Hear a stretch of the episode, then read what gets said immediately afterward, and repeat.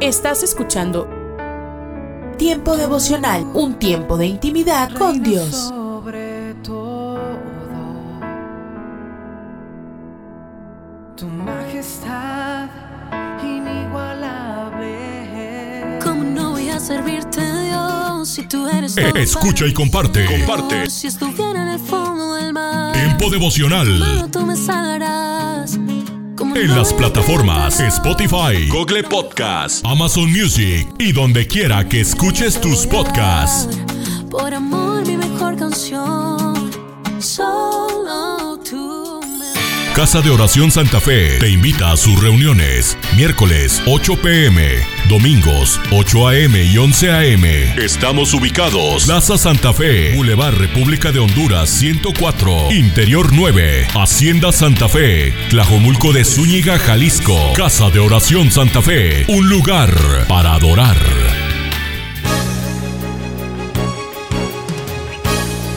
La Biblia en un año. Día 182.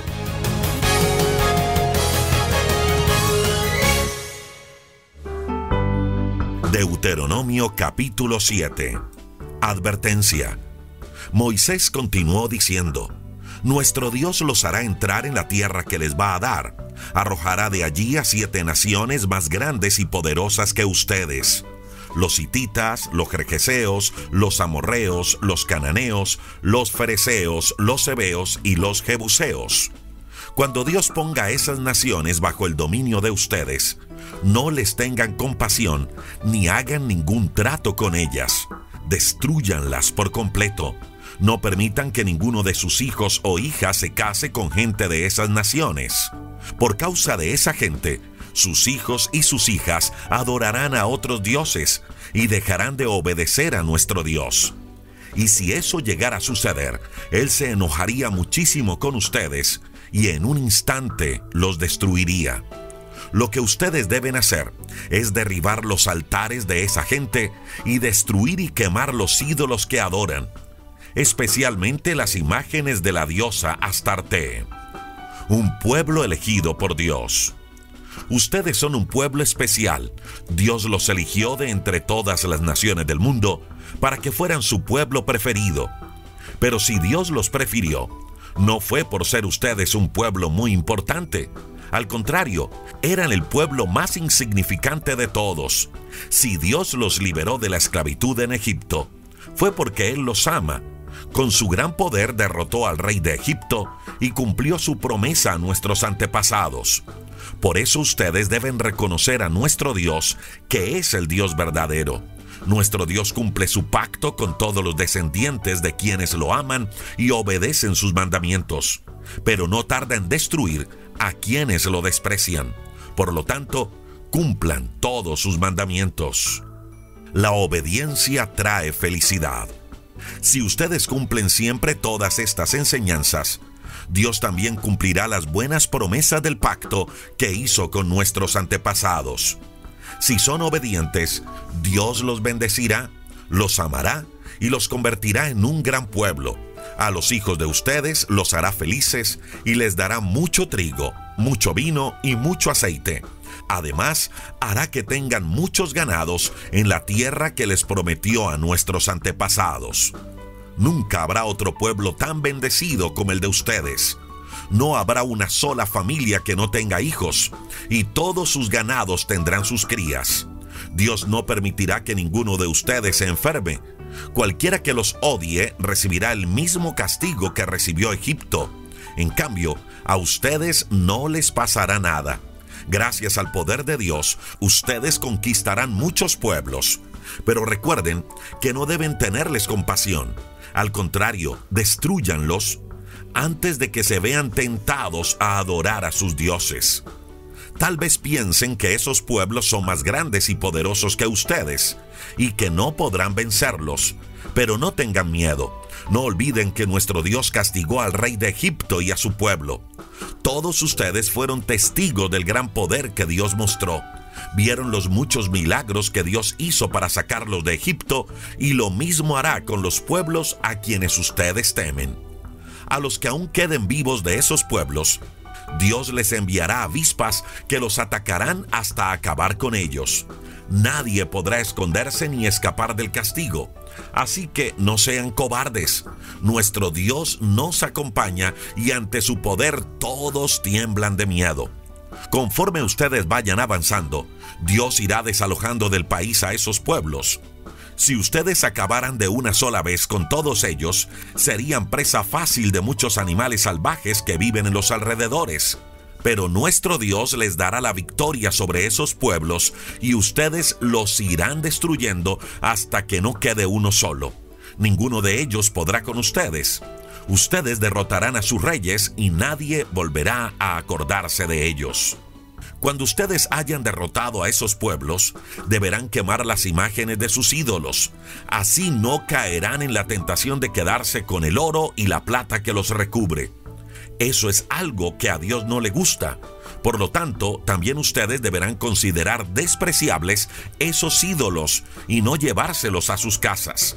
Si lo hacen, también ustedes serán destruidos.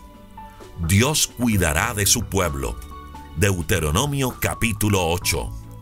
Moisés continuó diciendo, Tengan cuidado de cumplir con todos los mandamientos que en este día les doy, para que puedan vivir en la tierra que Dios había prometido a sus antepasados. Si los cumplen, serán los dueños de esa tierra y tendrán muchos hijos. No se olviden jamás de lo que han vivido desde que salieron de Egipto hasta llegar a este lugar durante estos 40 años, Dios los ha hecho sufrir para saber si ustedes son sinceros y desean obedecerlo. Los ha hecho pasar hambre, pero les ha dado a comer pan del cielo, un alimento que ni ustedes ni sus antepasados conocieron. Con esto Dios quiso enseñarles que aunque les falte el alimento, pueden confiar en sus promesas y en su palabra y tener vida. Durante 40 años han estado caminando, sin embargo, jamás sus ropas se envejecieron ni sus pies se hincharon. Si Dios los disciplinó, reconozcan que lo hizo porque los ama como un padre a su hijo. Por lo tanto, trátenlo con respeto y obedezcan todos sus mandamientos.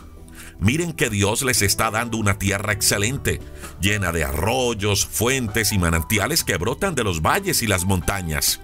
Esa tierra produce trigo, cebada, higos, uvas, granados y aceitunas. Y hay también mucho aceite y mucha miel. Allí nunca les faltará de comer ni nada que puedan necesitar. De sus montañas sacarán cobre y de sus piedras sacarán hierro. Pero una vez que hayan comido y queden satisfechos, no se olviden de dar gracias a Dios por tan excelente tierra. No se olviden de su Dios. No se olviden de su Dios. Obedezcan todos sus mandamientos que en este día les doy. Es fácil olvidarse de Dios cuando todo marcha bien. Cuando uno está lleno y tiene de comer, cuando tiene una buena casa y mucho ganado, oro y plata, cuando la gente tiene más y más, se vuelve orgullosa y se olvida de Dios. Por eso tengan cuidado no se olviden de que Dios los sacó de Egipto donde eran esclavos y que los guió por un grande y terrible desierto, lleno de serpientes venenosas y de escorpiones, y que nada les pasó. No olviden cómo sacó agua de una roca cuando se morían de sed y no tenían nada que beber. No olviden tampoco que en pleno desierto les dio de comer pan del cielo, un alimento que sus antepasados no conocieron tengan presente que Dios les envió todas estas pruebas para bien de ustedes. Si olvidan eso, tal vez lleguen a pensar que todo lo que tienen y disfrutan lo han conseguido con su propio esfuerzo. Más bien, deben recordar que fue Dios quien les dio todo eso y que lo hizo para cumplir su promesa a nuestros antepasados. Yo les aseguro que si ustedes se olvidan de Dios, morirán. Si son desobedientes, Dios los destruirá así como va a destruir a los pueblos que ustedes enfrenten. Deuteronomio capítulo 9. Dios ayudará a su pueblo. Moisés continuó diciendo, Israelitas, pongan atención. Pronto cruzarán al otro lado del río Jordán y expulsarán de esa tierra a todos los pueblos que allí viven. Esa gente es más fuerte y poderosa que ustedes y sus ciudades son grandes y están bien protegidas con altas murallas. Entre ellos viven los descendientes del gigante Anak y la gente cree que son invencibles. Pero ustedes saben que nuestro Dios marcha al frente de nosotros.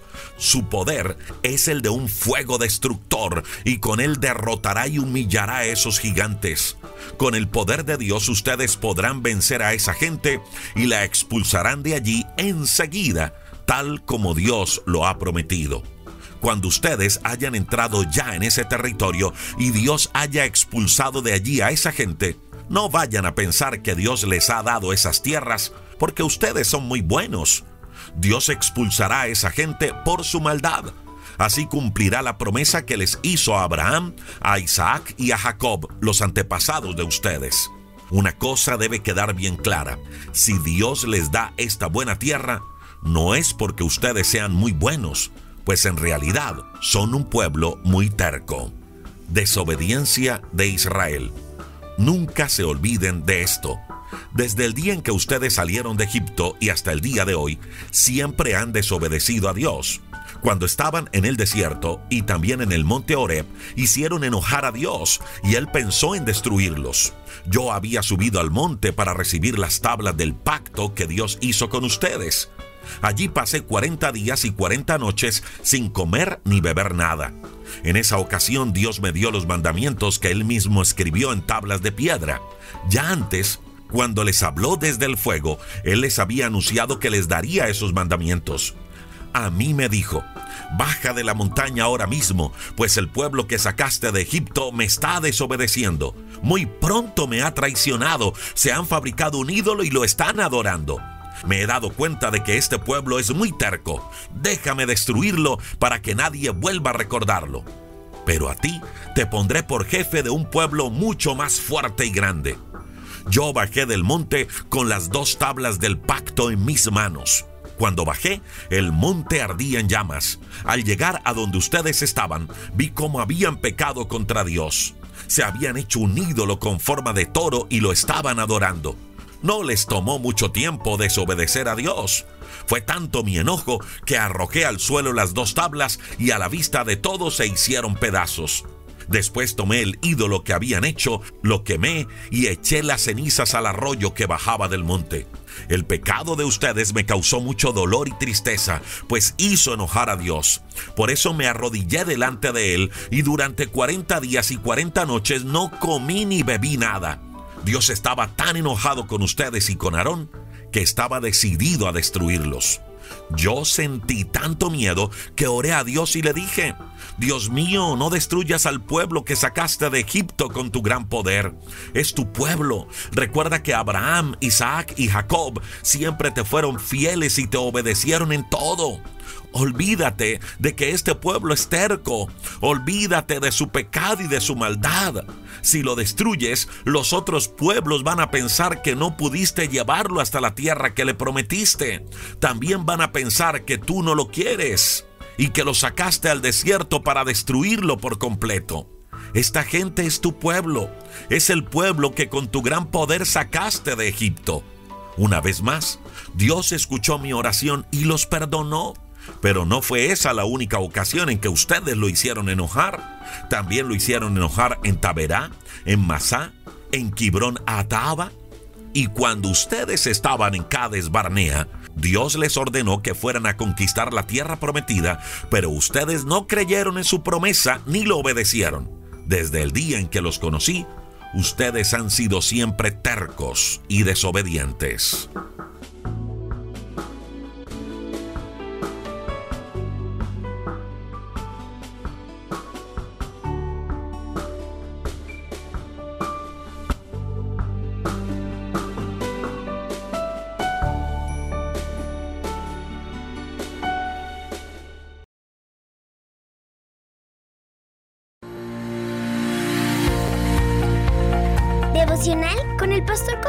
Varas de Valdés. Cuando el Espíritu de Dios te da la convicción que debes seguir a Jesucristo, es tiempo de hacer los ajustes más grandes en tu vida. ¿Qué tal? Uno de los relatos más conmovedores en donde debemos encontrar factores claves para saber cómo seguir a Jesucristo con efectividad se encuentra en Marcos capítulo 10, versículos 17 en adelante. Un hombre llegó corriendo, se arrodilló delante de Jesús y le preguntó, Maestro bueno, ¿qué debo hacer para heredar la vida eterna? ¿Cómo surgió este deseo y esta iniciativa? La Biblia nos presenta más elementos para identificar que se trataba de un hombre rico. Tenía tantas posesiones que seguramente le costó buscar ese espacio en su agenda y finalmente llegó hasta el escenario donde estaba Jesús. De lejos observó que se acercaron unos niños para que los tocara. Y Jesús dijo, dejen que los niños se acerquen a mí, no se lo impidan, porque el reino de Dios es de los que son como ellos. Él quería ser parte del reino del Señor, y aunque no era un niño, también quería su bendición. Observó que el Señor Jesucristo tomó a los niños en sus brazos, puso sus manos sobre ellos y los bendijo. Quería lo mismo, pero el Señor lo trató de una forma diferente. No lo juzgó por su apariencia, tampoco lo rechazó. Simplemente conversó, le respondió, ¿quieres heredar la vida eterna? Primero te aclaro, no hay nadie que sea bueno sino solo Dios. Ya conoces los mandamientos. No mates, no cometas adulterio, no robes, no des falso testimonio, no defraudes, honra a tu padre y a tu madre. El hombre acaudalado le respondió, Maestro, todo esto lo he cumplido desde mi juventud. Aquí el relato es conmovedor, porque Jesucristo lo miró y lo amó. Entonces le dijo, una cosa te falta, anda y vende todo lo que tienes y dalo a los pobres. Así tendrás tesoro en el cielo, y después de eso, ven y sígueme. Jesucristo le presentó solo una condición, y no es porque la salvación se obtenga a través de las buenas obras o dando dinero a los pobres, sino porque aquel ciudadano estaba forrado de dinero, pero sobre todo su vida estaba envuelta en apariencias. Había construido una imagen con reconocimiento y con respeto por medio del dinero. Es como si se tratara de un gran monumento, pero su cimiento es de barro. Se había aproximado una lluvia, llegaba la tormenta y aquel edificio no se sostendría, caería. Por eso el Señor estableció el fundamento correcto para una vida plena, con sentido, con significado y con valor. Le pidió que se despojara de lo que por muchos años había sido lo más importante en su vida, y que lo siguiera a Él, a Jesús. Sin embargo, cuando aquel rico escuchó eso, se afligió y se fue triste porque tenía muchas posesiones. En esos momentos el Señor miró a su alrededor y les dijo a sus discípulos, qué difícil es para los ricos entrar en el reino de Dios. Es más fácil que un camello pase por el ojo de una aguja que un rico entre en el reino de Dios. Sus discípulos se asombraron y le preguntaron, entonces, ¿quién podrá salvarse? Jesús los miró fijamente y les dijo, esto es imposible para los hombres, pero no para Dios, porque para Él todo es posible. Queda claro que Jesucristo vino a morir por todo el mundo. Él quiere que todos sean salvos, aunque no todos irán por el camino de la verdad, porque irán tras sus propios deseos, sus propios dioses y sus propias prioridades. Allí está el gran error de la vida, y costará muy caro porque sin Jesucristo no hay cielo, no hay vida eterna, no hay vida plena, no hay orden para vivir. Solo el arrepentimiento y la fe te conducirán a conocer al Señor, a amarlo, a seguirlo y a recibir el don de la vida eterna. Queridos amigos, si deseas seguir a Jesús, no se trata de simplemente una oración, un rezo, una creencia ocasional es entregar tu vida, es seguirlo con toda tu alma. Te pregunto, ¿qué te está distrayendo? ¿O con qué te has conformado, pensando que de esa manera a Dios le agradas.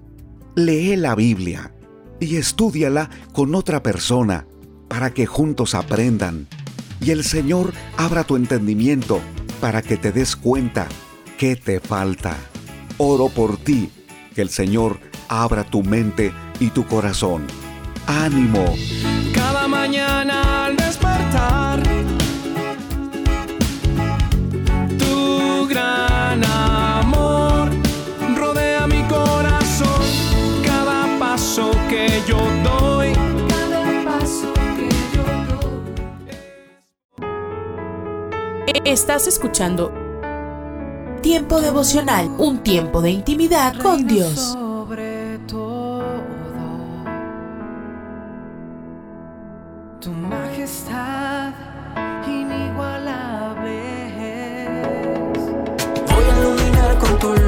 Escucha y comparte. Comparte. Tiempo devocional en las plataformas Spotify, Google Podcast, Amazon Music y donde quiera que escuches tus podcasts. Para que si estás conmigo. Casa de Oración Santa Fe te invita a sus reuniones. Miércoles 8 pm, domingos 8 am y 11 am. Estamos ubicados. Plaza Santa Fe, Boulevard República de Honduras 104, Interior 9, Hacienda Santa Fe, Tlajomulco de Zúñiga, Jalisco. Casa de Oración Santa Fe, un lugar para adorar. Buenos días a toda la audiencia. Vamos a comenzar en esta mañana orando a nuestro Dios. Padre, hermosa la enseñanza de tu palabra y la obra que tú has hecho para que nosotros pudiésemos conocerte, conocer tu voluntad y tener lo necesario para estar viviendo aquí sobre esta tierra. Señor, guíanos para que en todo podamos buscarte y así podamos andar de acuerdo a tu voluntad. Guíanos en este momento. Te lo rogamos en el nombre del Señor Jesús y te damos gracias por todo. Amén. Quiero que miremos cuando los primeros padres, Adán y Eva, desobedecieron a Dios y lo que Dios les enseñó después y les dijo que le iba a suceder. Y en Génesis capítulo 3 y versículo 17 dice, y al hombre dijo, por cuanto obedeciste a la voz de tu mujer y comiste del árbol que te mandé diciendo, no comerás de él, maldita será la tierra por tu causa, con dolor comeré- comerás de ella todos los días de tu vida. Espinos y cardos te producirá y comerás plantas del campo. Con el sudor de tu rostro comerás el pan hasta que vuelvas a la tierra, porque de ella fuiste tomado, pues polvo eres y al polvo volverás. Esto es la sentencia que Dios le dio a, a este hombre primero para que eh, se diera cuenta de lo que había hecho y de lo que había sucedido, ¿no? Es Él el que le dice, con el sudor de tu rostro comerás el pan, es decir, trabajarás para vivir. Y esto, bueno, es lo que hacen todos los seres humanos, o casi todos, pero ¿lo hacen para obedecer a Dios? En realidad no nos queda otra alternativa, pues si no cultivamos la tierra no hay frutos. Si no criamos el ganado no tendremos carne, si no eh, criamos gallinas no habrá huevos y bueno, podríamos seguir mencionando todas las cosas que se hacen para producir en este mundo y para que podamos subsistir. Y solo con el paso de los siglos nosotros miramos y qué es lo que sucedió antes era el trueque y el trueque fue sustituido por el dinero que ahora se ha vuelto indispensable para la vida. Pero cuanto más se tiene, más se quiere. Y todo gira en torno al dinero. casi podríamos decir que en nuestra época adoramos al becerro de oro o, del dinero. Dinero y trabajo son prácticamente sinónimos porque sin trabajo no hay dinero. Hasta tal punto que quienes están desempleados a veces tienen la impresión de no ser nadie. Al perder su trabajo, cada uno pierde su identidad, diríamos. Cuando decimos, ¿quién es esa persona? Y es un vendedor, es un ejecutivo, un obrero, es alguien que trabaja en una fábrica. ¿Y acaso Dios quiere que un ser humano se reduzca a una profesión terrenal? Dios nos ama a cada uno por igual y simplemente porque Él mismo es amor. Reconoce el valor que cada hombre, cada ser humano tiene porque fue creado a semejanza de Dios. El trabajo es indispensable. Dios nos lo, nos lo impuso para nuestro equilibrio mental, pero tengamos cuidado. Dejémoslo en el lugar que, que le pertenece, que le corresponde, porque eh, si no, nos ocupará todo el tiempo.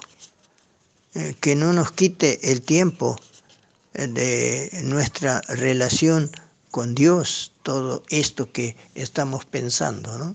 Cuando nosotros miramos la enseñanza del Señor Jesucristo, allí en Mateo, eh, encontramos que Él está enseñando a, a, los que estaban allí en derredor suyo y uh, en Mateo capítulo 6, cuando está en el Sermón del Monte, él en el versículo, bueno, está hablando desde el versículo 25, el afán y la ansiedad, eh, él dice que miremos las aves del cielo, que no siembran ni ciegan y el, y el Dios las, las alimenta. Y en el versículo 31 dice, no os afanéis pues diciendo qué comeremos o qué beberemos o qué vestiremos, porque los gentiles buscan todas estas cosas, pero vuestro Padre Celestial sabe que tenéis necesidad de todas estas cosas. Y el 33 dice más, buscad primeramente el reino de Dios y su justicia, y todas estas cosas os serán añadidas. Así que no os afanéis por el día de mañana, porque el día de mañana traerá su afán. Basta a cada día su propio mal. Qué enseñanza que tenemos aquí. Como el Señor dice, buscad primeramente el reino de Dios y su justicia.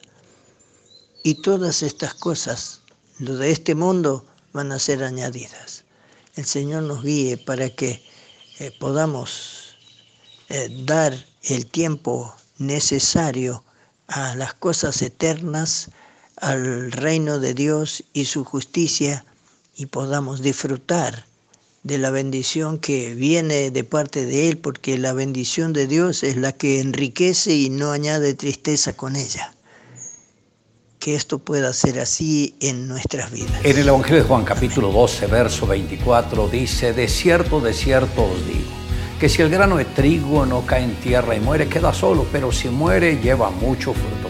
Hoy me gustaría tratar sobre el tema llevando mucho fruto. El Señor Jesús fue el único que tuvo conciencia de que nacía para morir, sabía cuál era su propósito, llevar las rebeliones y los pecados de muchos. No había otra manera de que la redención se pudiera llevar a cabo en la humanidad si no era a través de la muerte y del sacrificio de Jesucristo.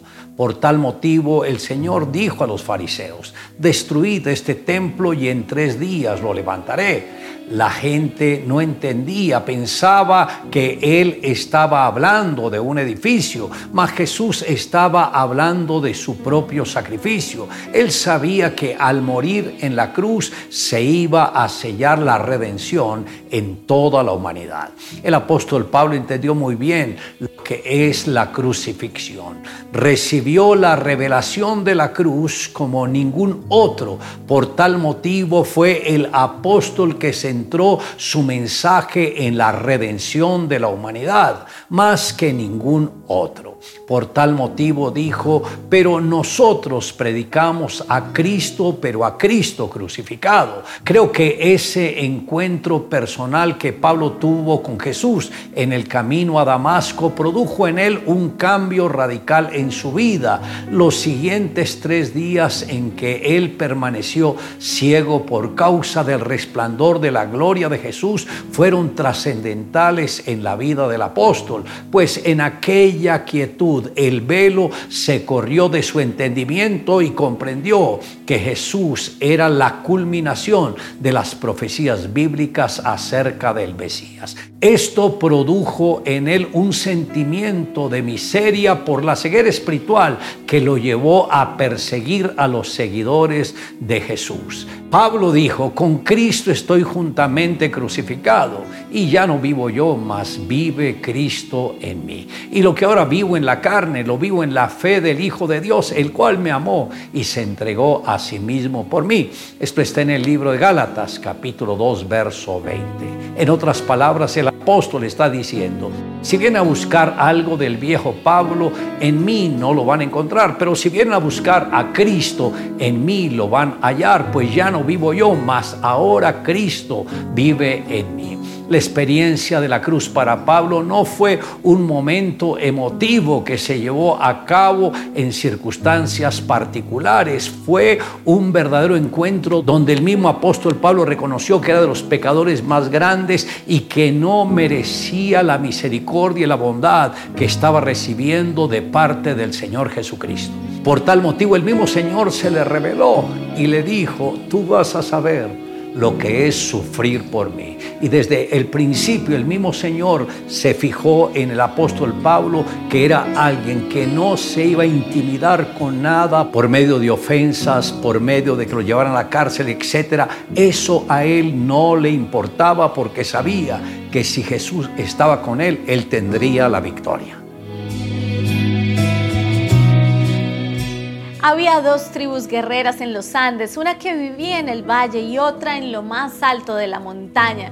Un día los habitantes de las montañas invadieron las tierras del valle y como parte del saqueo raptaron a un bebé de una de las familias del valle. Los habitantes del valle no sabían cómo subir a la cima de la montaña, no conocían los senderos que utilizaban los habitantes de ese lugar, ni sabían dónde encontrarlos o cómo perseguirlos en el escarpado terreno. Aún así enviaron a sus mejores guerreros a escalar la montaña y traer al bebé de regreso. Los hombres ensayaron un método de escalar y luego otro. Probaron una trocha y luego otra. Sin embargo, después de varios días de esfuerzo, solo habían conseguido avanzar unos pocos metros. Desesperados e impotentes, los hombres del valle decidieron que su causa estaba perdida y se prepararon para regresar a su aldea. Mientras empacaban sus equipos para descender, vieron a la madre del bebé que bajaba de la montaña y llevaba a su bebé en la espalda. ¿Cómo era posible? Uno de los hombres saludó y le dijo, ¿cómo pudiste escalar esta montaña? Si nosotros, los hombres más fuertes y capaces de la aldea, no lo conseguimos. Se encogió de hombros y respondió, es que el bebé no era tuyo. En el momento que entendemos que el enemigo ha querido robarnos lo más valioso, nos podemos levantar y con autoridad ir por lo que nos pertenece. Recuerda que la batalla pertenece a Dios. Le invito a que me acompañe en la siguiente oración. Amado Dios, gracias porque tú nos enseñaste cómo podríamos llegar al reino de los cielos y con esa enseñanza de si el grano de trigo no cae en tierra y muere, queda solo, pero si muere lleva mucho fruto. Señor, hoy podemos entender que nosotros somos granos de trigos, pero no quisimos quedar vivos. Dimos la vida por ti, morimos al pecado, morimos a nuestro yo para que tú vivas dentro de nosotros. Gracias por aceptar vivir dentro de nuestras vidas. Te amamos Dios en Cristo Jesús. Amén. Declare juntamente conmigo. De cierto, de cierto os digo que si el grano de trigo no cae en tierra y muere, queda solo. Pero si muere, lleva mucho fruto.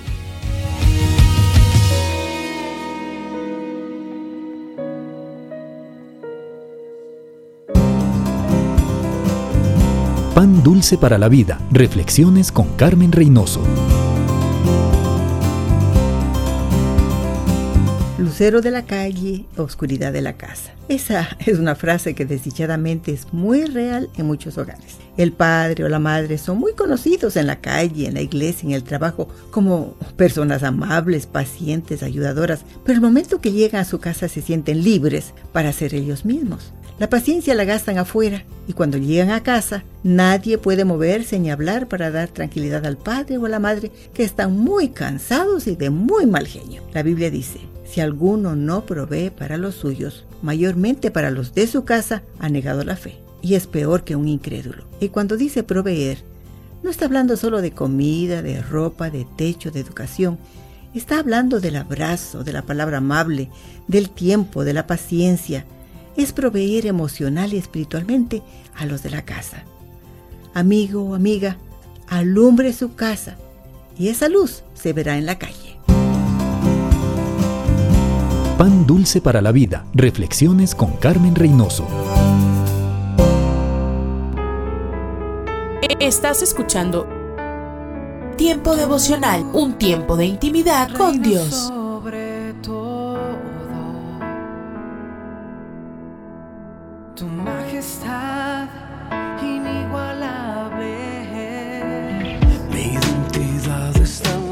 Escucha y comparte. Comparte. Mi salvación en Tiempo devocional. En las plataformas Spotify, Google Podcast, Amazon Music y donde quiera que escuches tus podcasts. Dios me has escogido. Casa de Oración Santa Fe te invita a sus reuniones. Miércoles 8 pm, domingos 8 am y 11 am. Estamos ubicados. Plaza Santa Fe, Boulevard República de Honduras 104, Interior 9, Hacienda Santa Fe, Tlajomulco de Zúñiga, Jalisco. Casa de Oración Santa Fe, un lugar para adorar. Un mensaje a la conciencia. Un momento de reflexión en la vida diaria. Escúchelo hoy en la voz de Carlos Rey. En este mensaje tratamos el siguiente caso de una mujer que descargó su conciencia de manera anónima en nuestro sitio conciencia.net, autorizándonos a que la citáramos. De niña sufrí de abusos de índole sexual por parte de mi padre. Como cristiana sé que hay que perdonar. He puesto todo de mi parte para hacerlo, hasta el punto de compartir con él en reuniones y tratarlo como mi padre pero no puedo evitar sentir en muchas ocasiones repulsión. Quisiera no tener que verle más la cara. ¿Desagradaría a Dios si decido alejarme de Él? Mamá me dice que tengo que perdonar y que debo superar ya eso, pero el asco que siento por Él no lo puedo controlar. Le he pedido a Dios que me ayude, pero a veces siento que soy indulgente al tratarlo como si nada hubiera pasado. ¿Qué me pide Dios que haga en este caso? Este es el consejo que le dio mi esposa. Estimada amiga, me parte el corazón que su familia siga maltratándola. Al parecer a su madre y a su padre les interesa el perdón, pero a ninguno de los dos les interesa la justicia. Nuestro Dios es un Dios de perdón, eso sí, pero también es un Dios de justicia. La justicia en un supermercado significa que todo el mundo paga lo mismo por un plátano. La justicia en las urnas significa que cada voto tiene el mismo valor. Y la justicia en los tribunales significa que a todos los delincuentes se les castiga por los delitos que han cometido. Lamentablemente, como usted ya sabe, el mundo está lleno de injusticia. Los delincuentes roban a los ciudadanos honrados y a veces nunca son apresados, y algunos tribunales de justicia tratan injustamente a ciertas personas debido a sus amistades y al color de su piel. Pero todas estas cosas suceden sin la aprobación de Dios. Al contrario, la palabra de Dios deja en claro que Él espera que practiquemos la justicia, amemos la misericordia y andemos humildemente con Él. El Padre suyo ni practicó la justicia ni ha recibido la justicia que merece. Él no ha sufrido ningún castigo por lo que le hizo a usted, y su mamá al parecer cree que Él no debe tener que pagar por eso. Ella, al igual que millones de personas más, simplemente quiere perdonar al esposo y olvidar que eso haya ocurrido. Y ella quiere que usted simplemente deje de sentirse tan molesta. Quiere que usted haga caso omiso de la repulsión que siente, esa horrible sensación que le revuelve el estómago como si nada jamás hubiera ocurrido. ¿Qué sucederá, sin embargo, si usted guarda silencio? Lea el caso 514 en conciencia.net para ver qué le pasó a otra mujer que dejó que pasara demasiado tiempo antes de revelar el gran secreto familiar. Lamentablemente, esa mujer supo muy tarde que su padre posteriormente había abusado de la hija de ella también. ¿Debe usted perdonar? Sí, por su propia salud es necesario que tome la decisión de perdonar. Pero ¿acaso debe tratar de olvidarlo y proceder como si nada jamás hubiera ocurrido? No, de ninguna manera. Con eso termina lo que Linda, mi esposa, recomienda en este caso. El caso completo, que por falta de espacio no pudimos incluir en esta edición, puede leerse con solo pulsar la pestaña en conciencia.net que dice casos y luego buscar el caso 625. Si desea comunicarse con nosotros, puede escribirnos a mensaje el día de hoy concluimos este tiempo de reflexionar en 2 Corintios capítulo 4. El versículo, con el versículo 18 dice, así que no miramos las dificultades que ahora vemos, en cambio fijamos nuestra vista en cosas que no pueden verse, pues las cosas que ahora podemos ver pronto se habrán ido pero las cosas que no podemos ver permanecerán para siempre.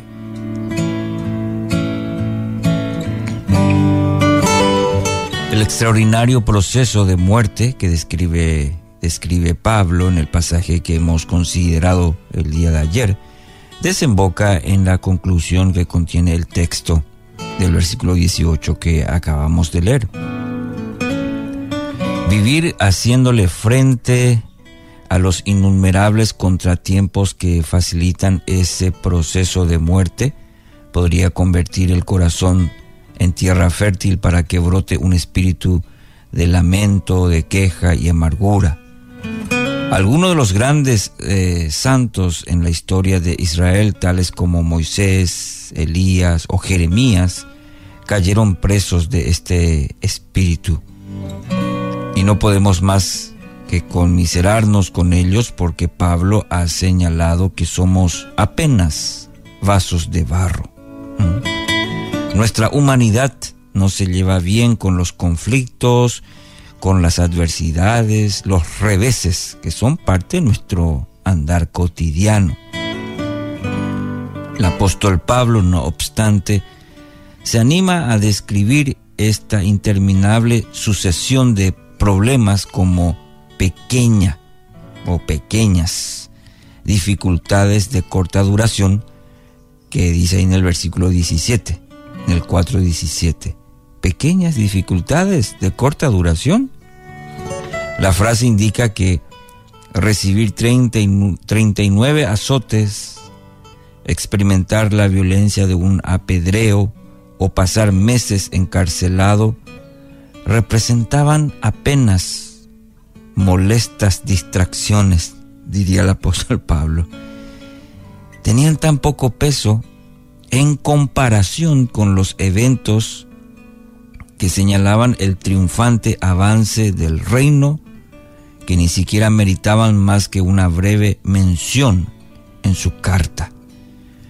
Nosotros, bueno, nosotros sin embargo, que conocemos de primera mano los devastadores efectos, por ejemplo, de un asalto, un despido, una larga batalla con una enfermedad, o las injusticias y la marginación que resultan de confesar ser seguidor de Cristo, nos sentimos algo desconcertados ante la aparente liviandad de Pablo, si comparamos.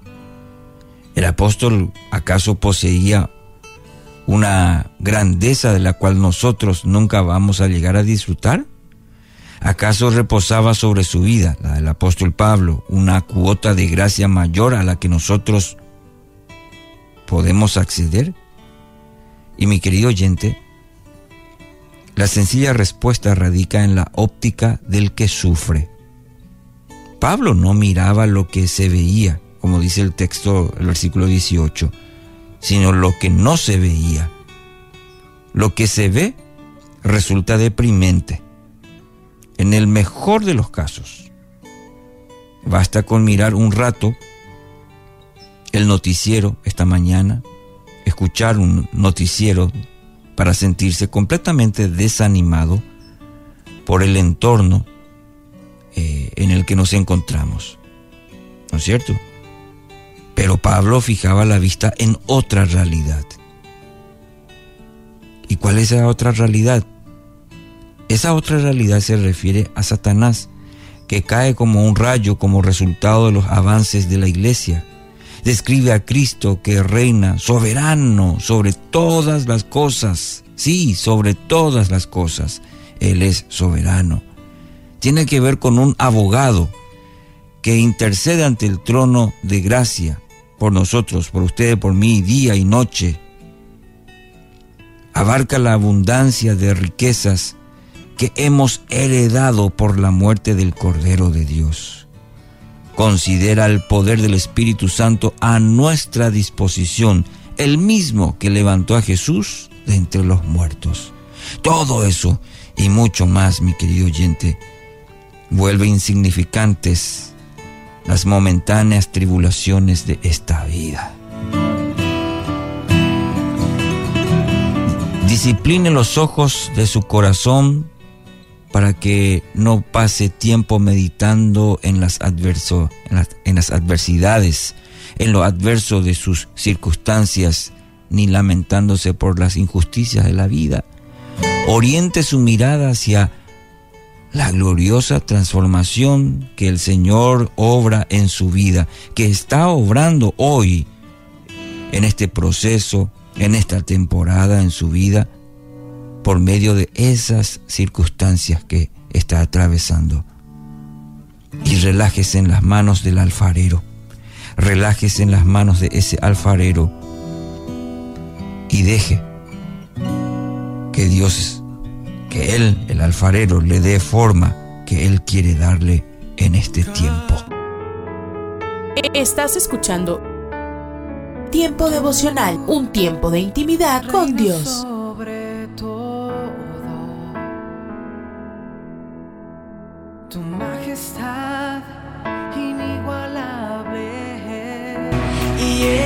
quiere hacer temblar mi fe. Escucha y comparte. Comparte. Tiempo devocional. En las plataformas Spotify, Google Podcast, Amazon Music y donde quiera que escuches tus podcasts. No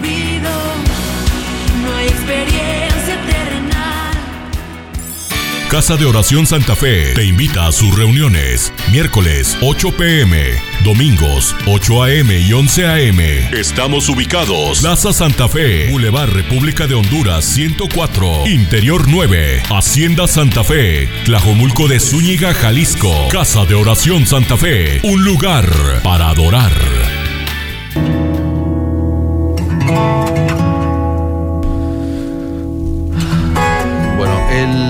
Título de esta reflexión que voy a compartir contigo es ¿Cómo ser padres exitosos? ¿Mm? ¿Cómo ser padres exitosos?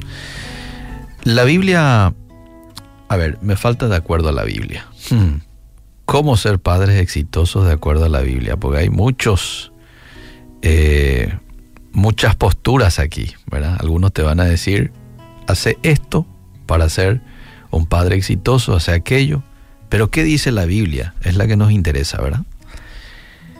Y la Biblia claramente nos muestra lo que tenemos que hacer con nuestros hijos. Si nosotros nos vamos a buscar consejos de la Biblia, vamos a encontrar y mucho, mucho. En el libro de Proverbios, por ejemplo, varias directrices nos da la Biblia con relación a cumplir correctamente este, este, eh, ¿cómo diríamos? Este rol que tenemos como padres. Y hoy quiero tocar un pasaje precisamente de Proverbios y hablar un poquito de, ello. Eh, en el tema de, de, crianza a nuestros hijos, hay un 50% de trabajo que me corresponde hacer a mí como papá, como mamá, ¿verdad? Pues estamos hablando más del término de papá. Y un 50% le corresponde a Dios. Por eso es muy sabio que yo diga, por ejemplo, como papá, Señor, ayuda, ayúdame con esto, eh, cuida a mis hijos, te entrego esto que ya no puedo controlar en la vida de ellos, que tú puedas asistirlos, que tú puedas guardarles. Yo no estoy con ellos ahora en la escuela, pero que tú le puedas guardar. Eh, porque hay una parte que le corresponde solamente a Dios hacer y yo tengo que descansar, no preocuparme, descansar en su soberanía, en su cuidado eh, de Él. Proverbios 22.6 también nos muestra de que hay una parte que a mí me corresponde y otra parte que le corresponde a Dios. Instruye al niño en su camino y aun cuando fuere viejo no se apartará de él. Instruir es comunicar sistemáticamente ideas o conocimientos, según el diccionario, y no se hace solamente con las palabras. ¿eh? Quizás un 30% tiene que ver con las palabras, un 70% yo instruyo, comunico ideas o conocimientos a través de mi ejemplo. Ningún padre humano es perfecto. Ningún padre humano es perfecto. Pero con la ayuda y la guía del Espíritu Santo, de las Sagradas Escrituras y de mentores piadosos, cualquier hombre puede convertirse en un padre exitoso que guía a sus hijos en áreas que son muy importantes para un ser humano para ellos, como por ejemplo el área de la espiritualidad. Es importante ayudar a nuestros hijos a confiar en Jesús lo antes posible. Esto dicen entendidos en lo que tiene que ver con la crianza de hijos, ¿verdad? Espiritualidad, lo antes posible. No esperar a que tengan 10, 12 años para no tempranito, inculcarle que ellos puedan crecer convencidos de que Jesús debe estar en el centro de todo lo que ellos hagan. La segunda área muy importante en donde deberíamos de, como padres, trabajar con nuestros hijos es en el área de la moralidad. Está comprobado que en los hogares donde abundan la honestidad, la pureza, la fidelidad entre papá y mamá, la lealtad, la veracidad de las palabras. Es decir, cumplimos con lo que le decimos, no les mentimos. Bueno, está comprobado que en una familia que tiene esto, los niños aprenden a valorar la integridad y a escuchar su conciencia. Para esos niños es muy importante el cumplir con su palabra. ¿Por qué? Porque se criaron en una familia donde eso era importante. Para este niño es muy importante la fidelidad. ¿Por qué? Porque se crió en una familia en donde absorbió fidelidad. Eso fue lo que vio. Otra de las áreas importantes en donde afectar en la vida de nuestros hijos es la relación personal enseñar acerca del amor. Y enseñar acerca del amor no es solo con palabras románticas, va mucho más allá.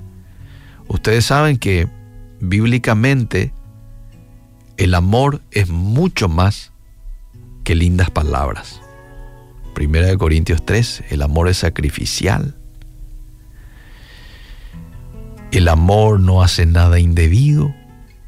¿Mm?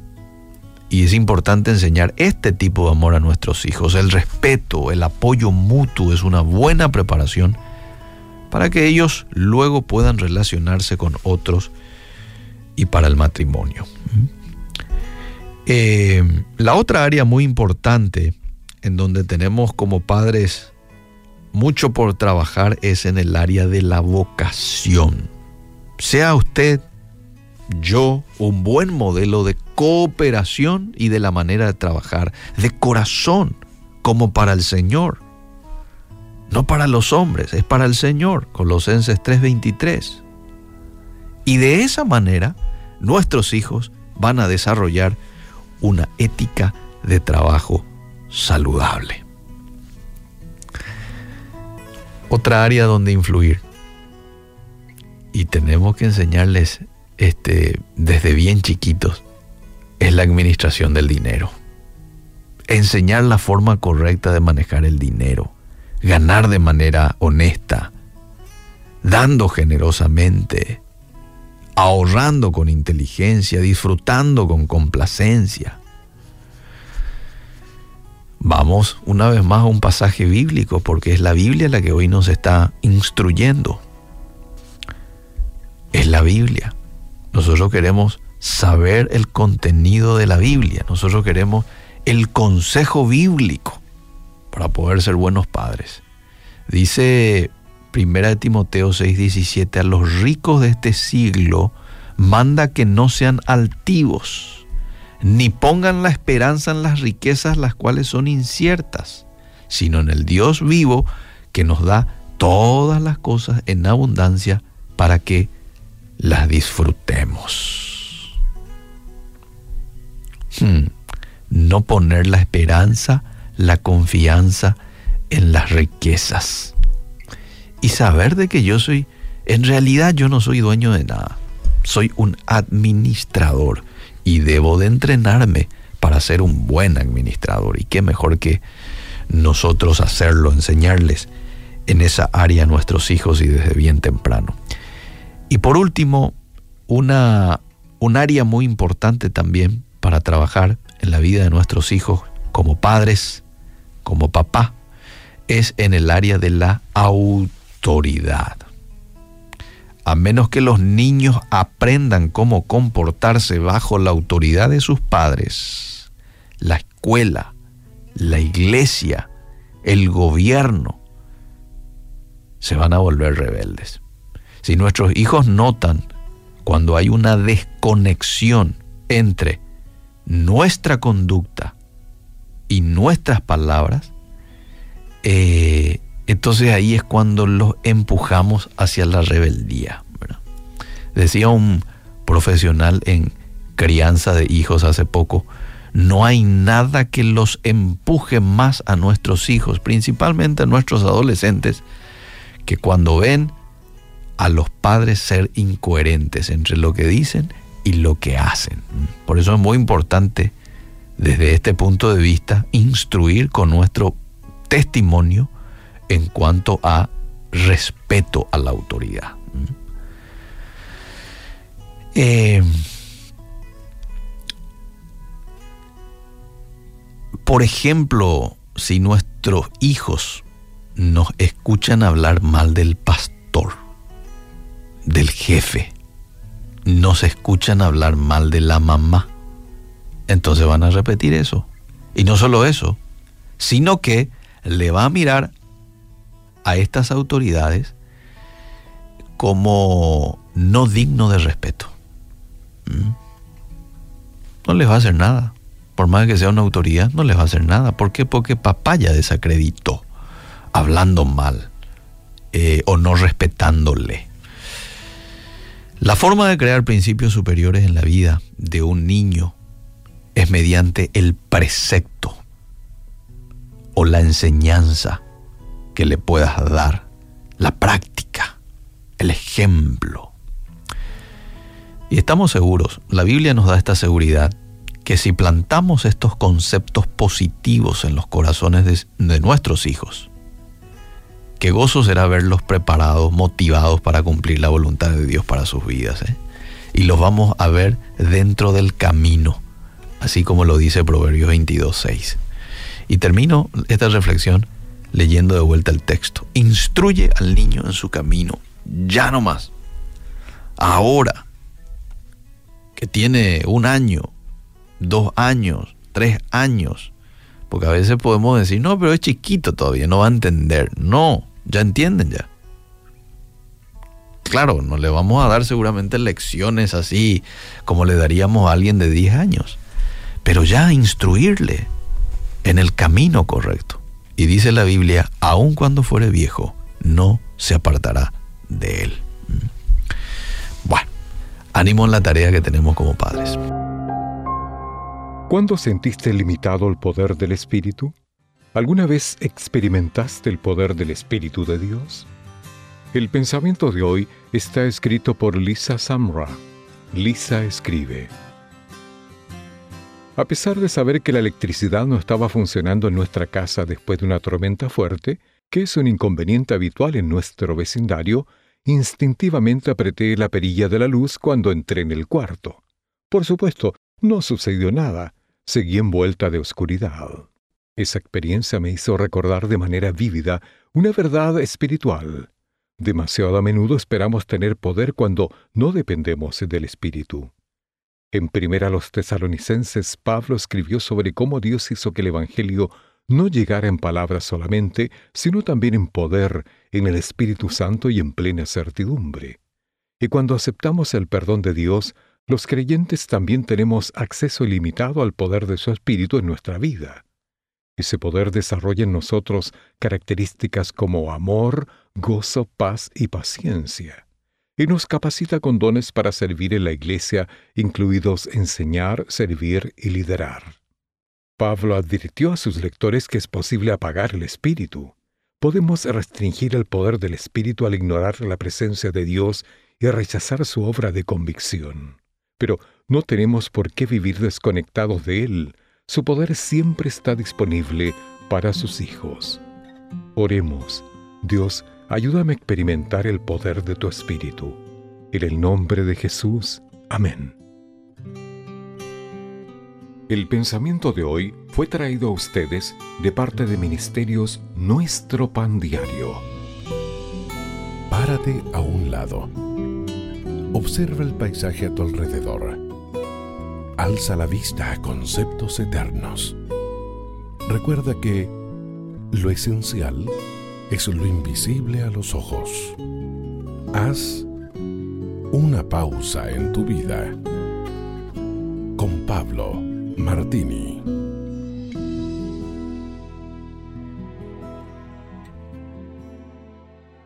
Aquellos que aman la jardinería o que trabajan en el cultivo agrícola tienen un enemigo constante que no deben descuidar.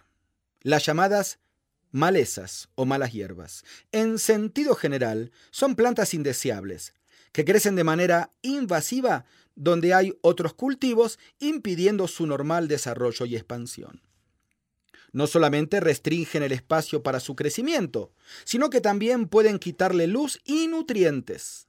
Suelen crecer de forma natural y con muchísimo vigor son fácilmente adaptables al medio y suelen restringir el crecimiento de los buenos cultivos. Constituyen un verdadero riesgo natural, afectan el potencial productivo de una zona cultivada y generan pérdidas económicas importantes. Un especialista en el tema, M. A. Mortimer, dice, las malezas pueden considerarse todas aquellas plantas que provocan cambios desfavorables de la vegetación y que afectan el aspecto estético de las áreas de interés a preservar. No hace falta imaginar mucho la analogía con nuestras vidas, ¿verdad? De hecho, podemos sacar las mejores lecciones de la naturaleza como Jesús lo hacía en sus comparaciones nos decimos a nosotros mismos, eh, yo podré con esto o aquello, no me va a causar nada. y cuando menos lo imaginamos, ya forma parte de nuestro terreno, invade las buenas costumbres y contamina los buenos pensamientos. Dios quiere que entreguemos a Él cada área de nuestra experiencia y que nos alineemos con su santidad. Todo lo que podamos crecer puede también sucumbir si le damos lugar a las malezas y no atendemos los descuidos. Seamos diligentes y cuidadosos, vivamos en santidad y crezcamos en la verdad. Usted puede conseguir estas mismas reflexiones como texto de lectura para cada día del año adquiriendo el libro devocional Una pausa en tu vida. Si desea saber más de nuestro ministerio, visite nuestro sitio en internet labibliadice.org. Gracias por escucharnos.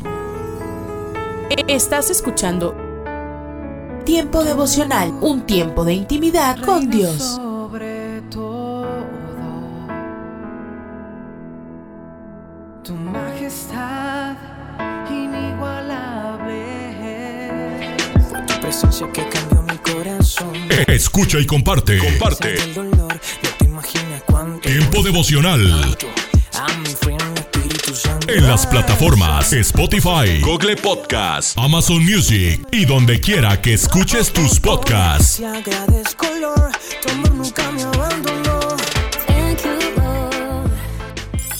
Casa de Oración Santa Fe te invita a sus reuniones. Miércoles 8 pm, domingos 8 am y 11 am. Estamos ubicados. Plaza Santa Fe, Boulevard República de Honduras 104, Interior 9, Hacienda Santa Fe, Tlajomulco de Zúñiga, Jalisco. Casa de Oración Santa Fe, un lugar para adorar. Hola lectores de la Biblia, bienvenidos a la sinopsis de la Biblia.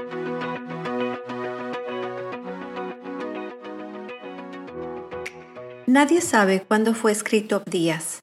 Las estimaciones van desde el año 850 a.C., que es aproximadamente donde estamos en la historia, hasta el año 400 a.C.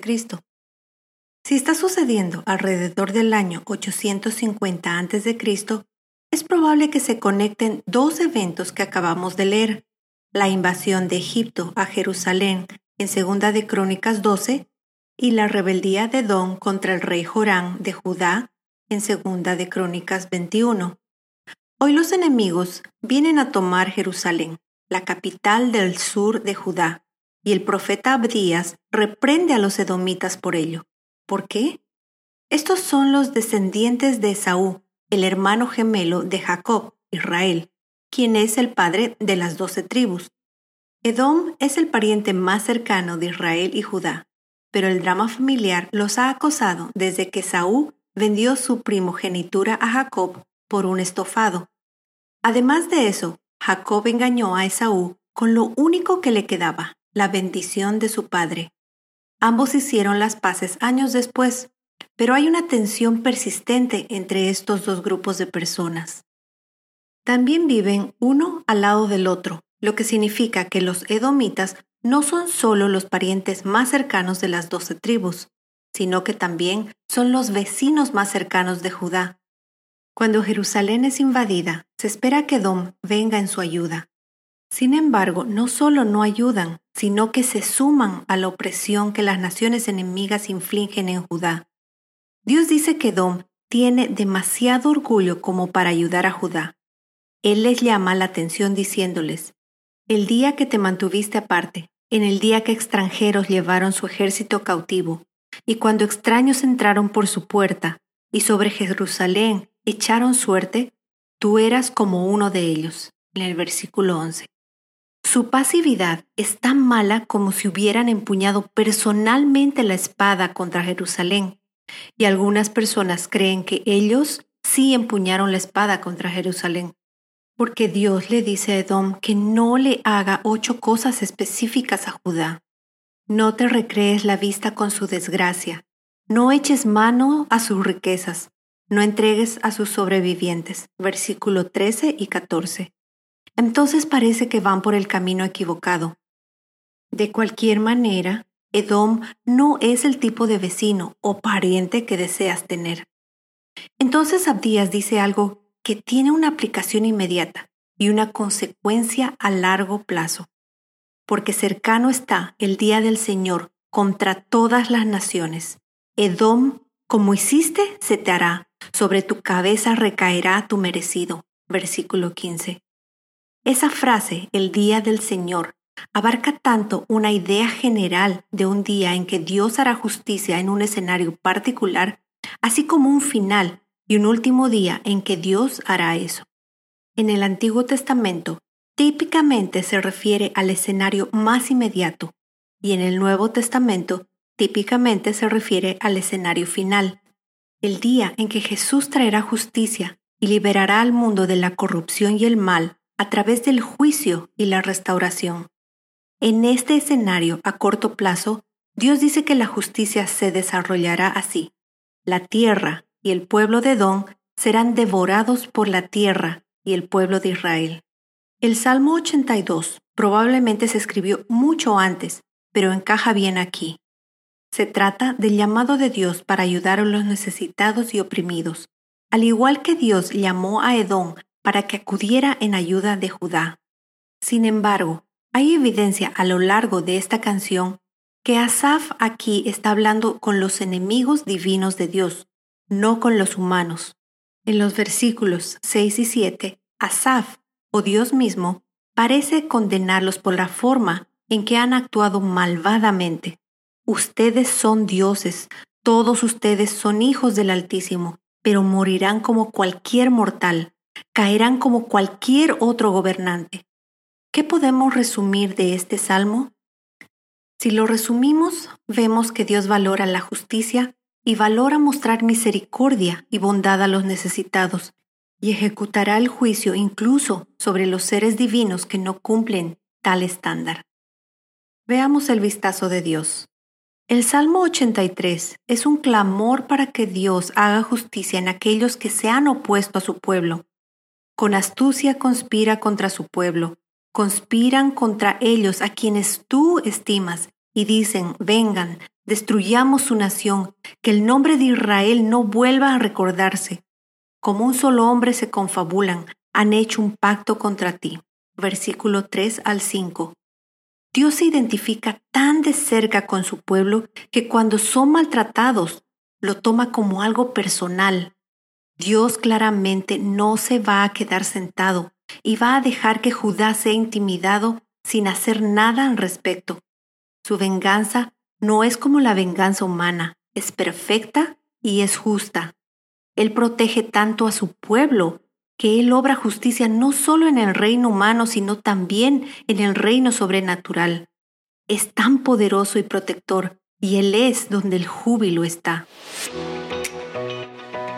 La sinopsis de la Biblia es presentada a ustedes gracias a D-Group, estudios bíblicos y de discipulado que se reúnen en iglesias y hogares alrededor del mundo cada semana.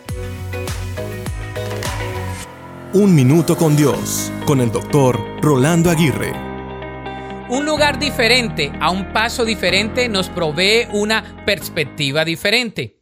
Mucho en la vida es en base a nuestra perspectiva, a la manera como vemos las cosas o a los lentes que nos ponemos para verlas. Siempre he dicho que el tiempo nos ayuda a sanar las heridas, pero también nos hace ver las cosas de una manera diferente. Por ejemplo, hoy no vemos las cosas de igual manera que hace algunos meses, sobre todo por la crisis de salud por la cual el mundo entero ha estado pasando. De la misma manera, debemos trabajar con nuestra perspectiva.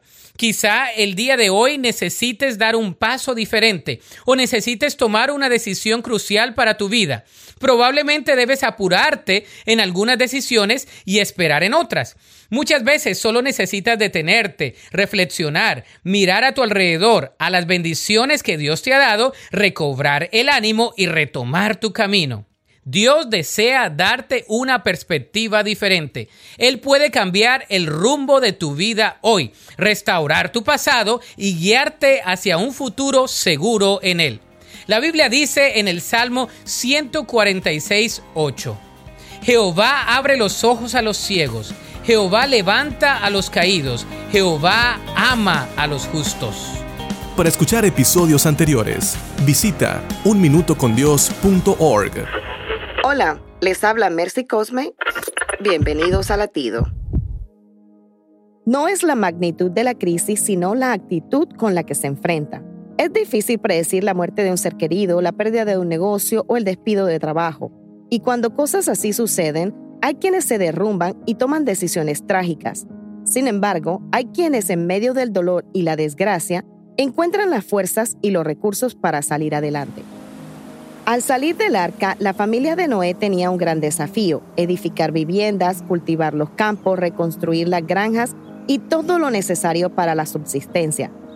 Sin duda algo desanimante, pero no estaban solos. Dios estaba de su parte.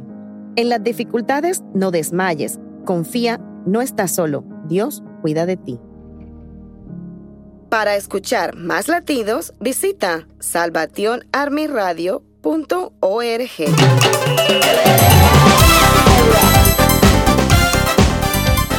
Un momento con Alberto Motesi. Una respuesta práctica a tus interrogantes sobre tu vida y los problemas del mundo moderno. Los doce hombres se miraron atónitos unos a otros. Ya habían cenado, ya habían retirado los platos y ahora era el momento de la charla. Su maestro, el amado maestro, iba a darles las últimas enseñanzas. Pero cuando ellos esperaban un nuevo y profundo discurso dicho con aquella maravillosa, cálida voz, el maestro estaba haciendo una cosa rara. Se había quitado el manto, se había ceñido con una toalla y les estaba lavando los pies uno por uno. Aquellos doce hombres eran los apóstoles y aquel maestro Jesús. Inclinado sobre ellos, en actitud de servicio, el Señor fue lavando los pies de los doce.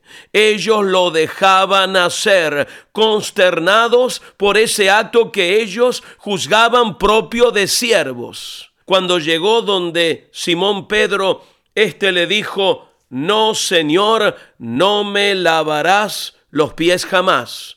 Jesús le dijo, si no te lavare, no tendrás parte conmigo. Entonces Pedro, impulsivo, afectuoso, exclamó, Señor, no solo mis pies, sino también mis manos y mi cabeza. Y el maestro, siempre con esa voz cálida que dio a luz los mundos, le dice, el que está lavado no necesita sino lavarse los pies, pues está todo limpio, y vosotros limpios estáis, aunque no todos. ¿Qué estaba enseñando el Señor Jesucristo aquí? Una acción servil de cortesía oriental, una actitud de humillación y menoscabo, una pantomima para ser realizada en actitud farisaica e hipócrita. Nada de eso. Estaba enseñando la esencia del Evangelio. Tres evidencias surgen nítidas aquí, mi amiga y mi amigo. Primero, que para andar en comunión con Cristo hay que tener el corazón y el alma limpios. Si no te lavare, no tendrás parte conmigo, nos dice Jesús. Para poder andar en los pasos de Cristo, gozando de su compañía y disfrutando de su amistad, hay que limpiar el alma de pecado. Y lo único que lava nuestra alma es la sangre de Cristo vertida en la cruz del Calvario. Segundo, que aquellos hombres sencillos y rudos, llenos aún de defectos, ya estaban limpios por haber creído que Jesús era el Cristo, el Hijo de Dios. No necesitaban ya otra limpieza regeneradora, sino un simple lavado de pies. Su alma estaba limpia por virtud del propio Señor. Los pies se ensucian al andar por el camino y el creyente se ensucia un poco al andar entre gente impía, blasfema y procaz, pero su corazón y su alma pueden estar siempre perfectamente limpios. Tercero, que solo aquel que cierra su corazón al perdón como Judas permanece sucio y perdido. Mi amiga, mi amigo, abre tu corazón a Cristo. Él te lo limpiará completamente. Por supuesto, el corazón es representativo de toda nuestra personalidad. La mente, el carácter, las actitudes, el cuerpo, los hábitos, las emociones, la vida entera, lo que Cristo hace, afecta definitivamente la vida por completo. Este fue Un Momento con Alberto Motesi. Escúchanos nuevamente por esta misma emisora. Búscame en mi página oficial facebook.com barra Alberto Motesi. Únete a mi red de amigos. Ellos encontraron luz en los valles de sombras. Ellos obtuvieron poder para superar los desafíos. Hombres, mujeres y niños que cada día experimentaron el maravilloso mundo de la oración. A partir de este momento, le invitamos a que entre con nosotros a El maravilloso mundo de la oración, el mejor de los encuentros en la voz del pastor Eduardo Padrón. Saludos amigos, sean bienvenidos al programa El maravilloso mundo de la oración. Tanto Elías Mota como este servidor estamos contentos de acompañarles en estos escasos minutos para seguir reflexionando y creciendo en lo que es la vocación de todo hijo de Dios, la oración. Como siempre, le animo a que esté listo y lista para anotar nuestros puntos de contacto. Escríbanos o llámenos. Será un verdadero gozo para nosotros. Hoy continuaremos evocando el contenido de este clásico de E. M. Boons titulado Poder por la oración. Y vamos a compartir ese valioso capítulo dirigido a los predicadores y que nos hace reflexionar en la influencia tan determinante de la oración sobre la predicación. Le aseguro que le enriquecerá y despertará a la vez algunas conciencias dormidas. No se lo pierda.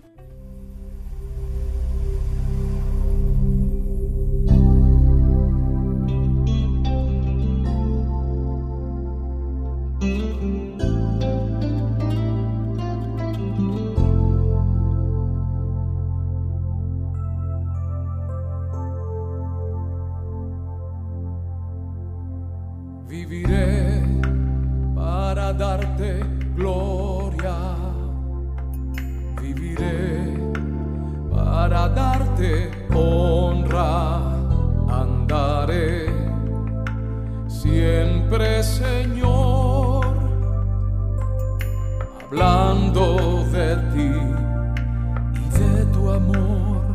Viviré siempre agradecido y dejaré que guíes mi camino sin pensar lo que será. Mi vida en tus manos está.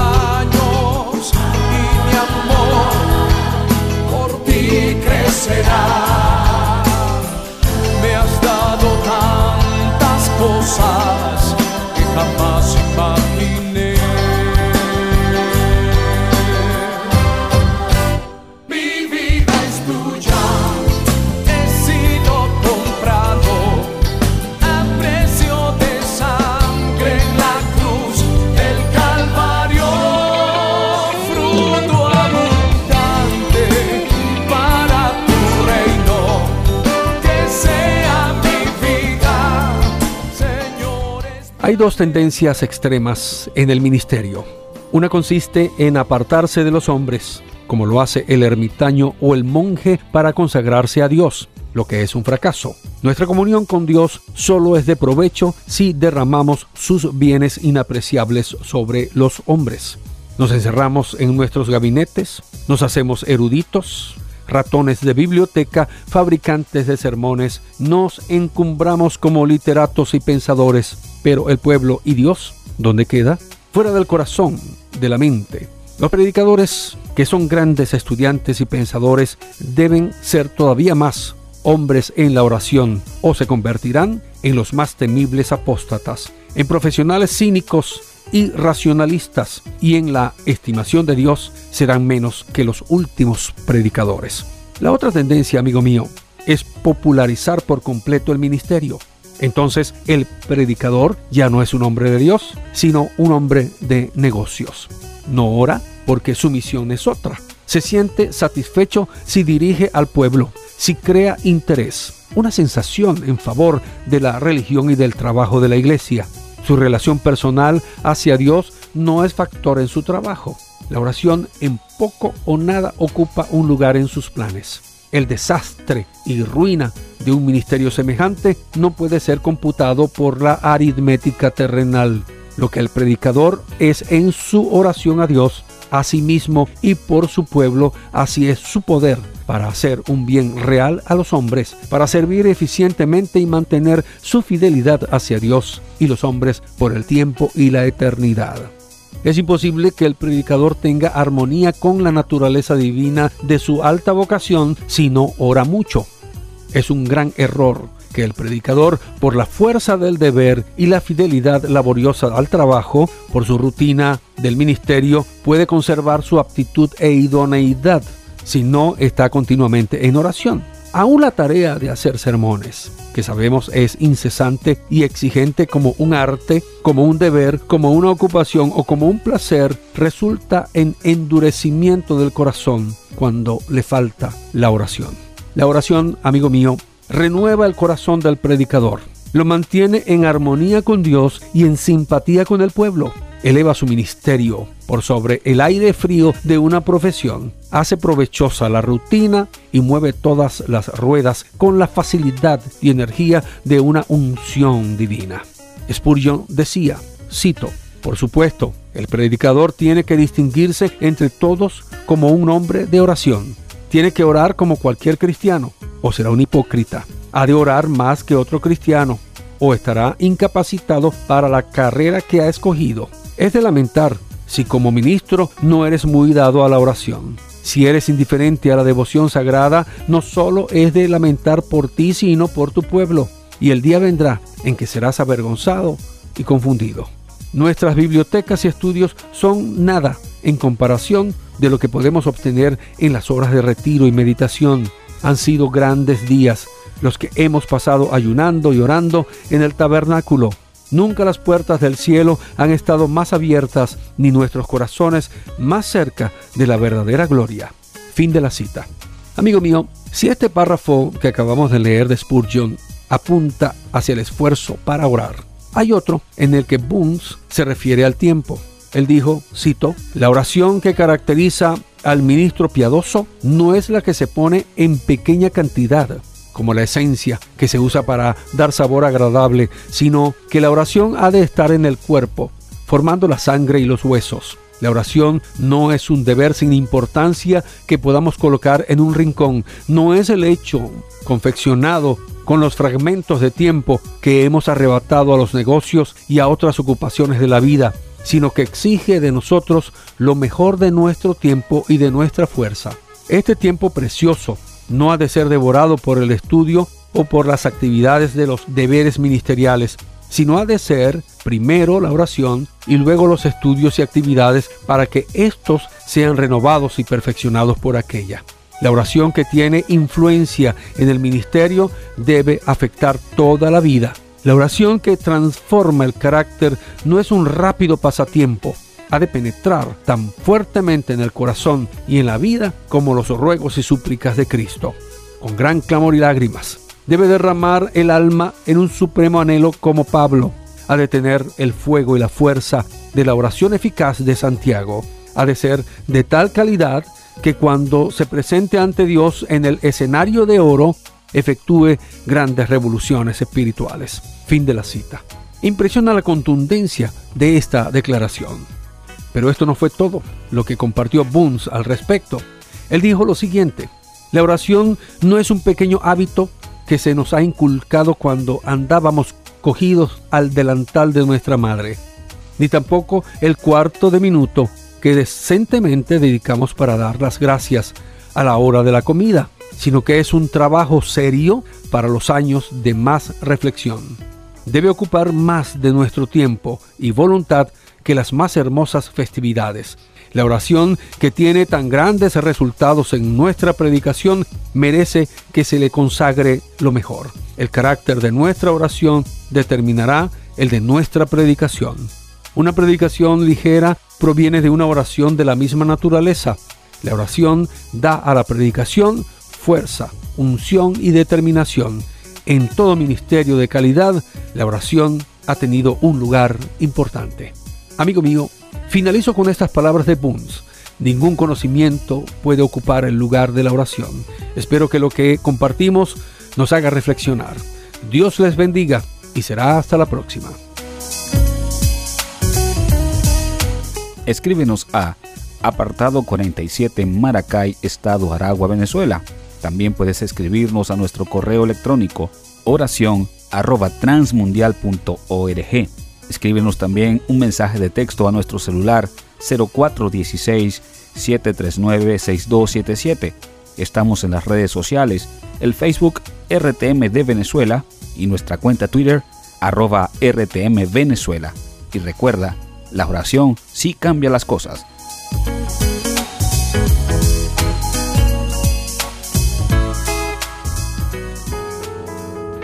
Estás escuchando Tiempo devocional, un tiempo de intimidad con Dios. Sobre todo, tu majestad inigualable.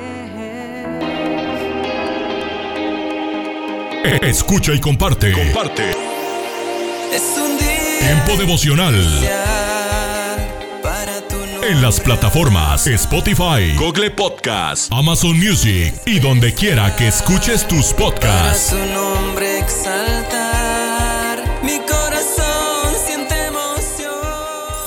Casa de Oración Santa Fe te invita a sus reuniones. Miércoles 8 pm, domingos 8 am y 11 am. Estamos ubicados. Plaza Santa Fe, Boulevard República de Honduras 104, Interior 9, Hacienda Santa Fe, Tlajomulco de Zúñiga, Jalisco. Casa de Oración Santa Fe, un lugar para adorar. Estás escuchando Tiempo devocional, un tiempo de intimidad con Dios.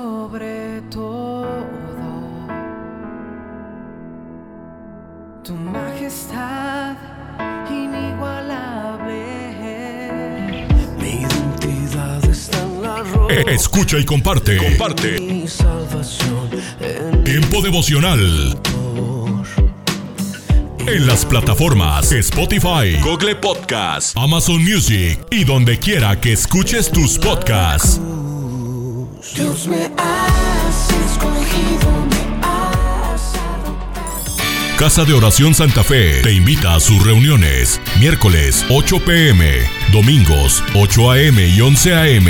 Estamos ubicados. Plaza Santa Fe, Boulevard República de Honduras 104, Interior 9, Hacienda Santa Fe, Tlajomulco de Zúñiga, Jalisco. Casa de Oración Santa Fe, un lugar para adorar.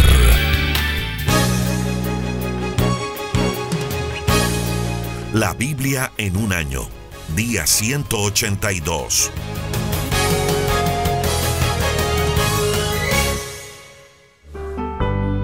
Deuteronomio capítulo 7. Advertencia. Moisés continuó diciendo, Nuestro Dios los hará entrar en la tierra que les va a dar. Arrojará de allí a siete naciones más grandes y poderosas que ustedes. Los hititas, los jerjeseos, los amorreos, los cananeos, los fereceos, los hebeos y los jebuseos.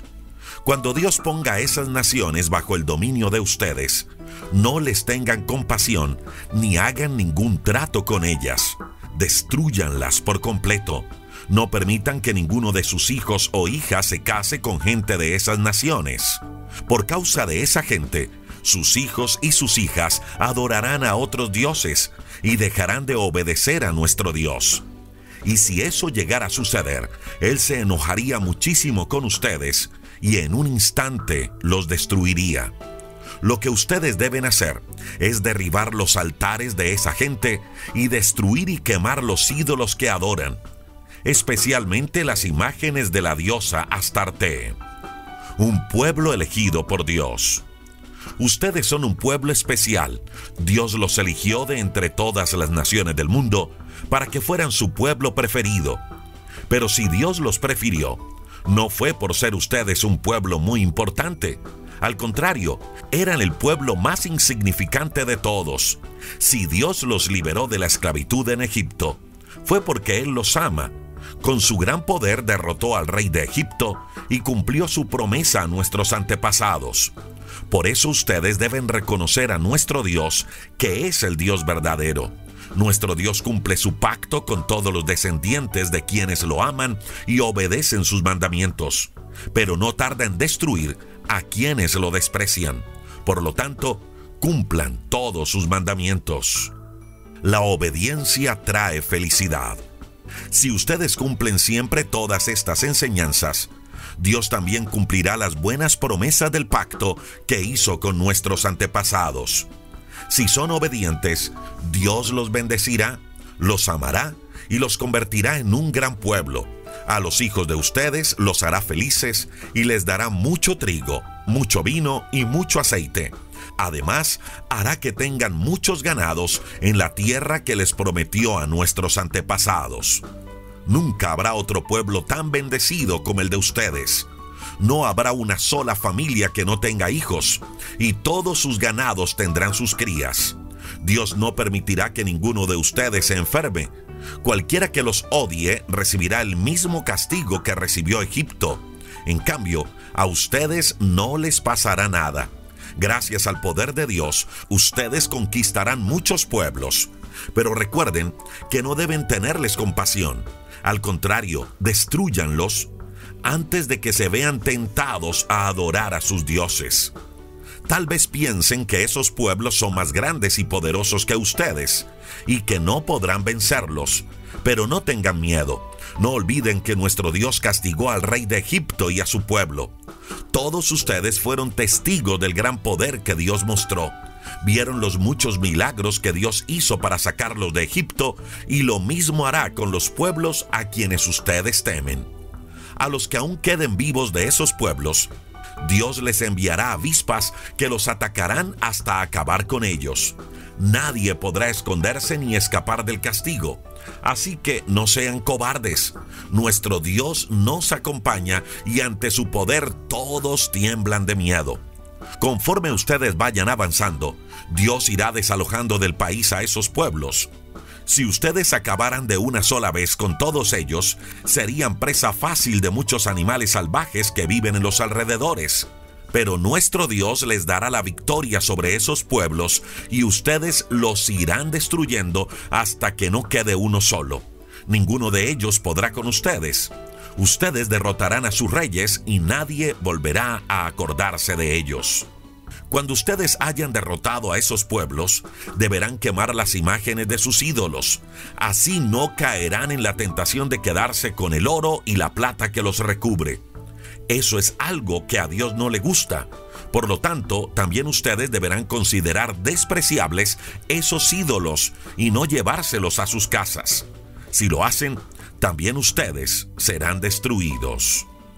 Dios cuidará de su pueblo. Deuteronomio capítulo 8. Moisés continuó diciendo, tengan cuidado de cumplir con todos los mandamientos que en este día les doy, para que puedan vivir en la tierra que Dios había prometido a sus antepasados. Si los cumplen, serán los dueños de esa tierra y tendrán muchos hijos. No se olviden jamás de lo que han vivido desde que salieron de Egipto hasta llegar a este lugar. Durante estos 40 años, Dios los ha hecho sufrir para saber si ustedes son sinceros y desean obedecerlo. Los ha hecho pasar hambre, pero les ha dado a comer pan del cielo, un alimento que ni ustedes ni sus antepasados conocieron. Con esto Dios quiso enseñarles que aunque les falte el alimento, pueden confiar en sus promesas y en su palabra y tener vida. Durante 40 años han estado caminando. Sin embargo, jamás sus ropas se envejecieron ni sus pies se hincharon. Si Dios los disciplinó, reconozcan que lo hizo porque los ama como un padre a su hijo. Por lo tanto, trátenlo con respeto y obedezcan todos sus mandamientos. Miren que Dios les está dando una tierra excelente, llena de arroyos, fuentes y manantiales que brotan de los valles y las montañas. Esa tierra produce trigo, cebada, higos, uvas, granados y aceitunas. Y hay también mucho aceite y mucha miel. Allí nunca les faltará de comer ni nada que puedan necesitar. De sus montañas sacarán cobre y de sus piedras sacarán hierro. Pero una vez que hayan comido y queden satisfechos, no se olviden de dar gracias a Dios por tan excelente tierra. No se olviden de su Dios. No se olviden de su Dios. Obedezcan todos sus mandamientos que en este día les doy. Es fácil olvidarse de Dios cuando todo marcha bien. Cuando uno está lleno y tiene de comer. Cuando tiene una buena casa y mucho ganado, oro y plata. Cuando la gente tiene más y más, se vuelve orgullosa y se olvida de Dios. Por eso tengan cuidado. No se olviden de que Dios los sacó de Egipto donde eran esclavos y que los guió por un grande y terrible desierto, lleno de serpientes venenosas y de escorpiones, y que nada les pasó.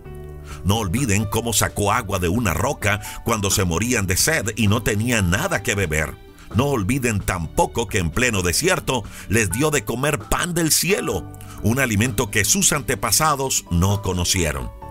Tengan presente que Dios les envió todas estas pruebas para bien de ustedes. Si olvidan eso, tal vez lleguen a pensar que todo lo que tienen y disfrutan lo han conseguido con su propio esfuerzo. Más bien, deben recordar que fue Dios quien les dio todo eso y que lo hizo para cumplir su promesa a nuestros antepasados. Yo les aseguro que si ustedes se olvidan de Dios, morirán. Si son desobedientes, Dios los destruirá, así como va a destruir a los pueblos que ustedes enfrenten. Deuteronomio capítulo 9. Dios ayudará a su pueblo. Moisés continuó diciendo, Israelitas, pongan atención. Pronto cruzarán al otro lado del río Jordán y expulsarán de esa tierra a todos los pueblos que allí viven. Esa gente es más fuerte y poderosa que ustedes. Y sus ciudades son grandes y están bien protegidas con altas murallas.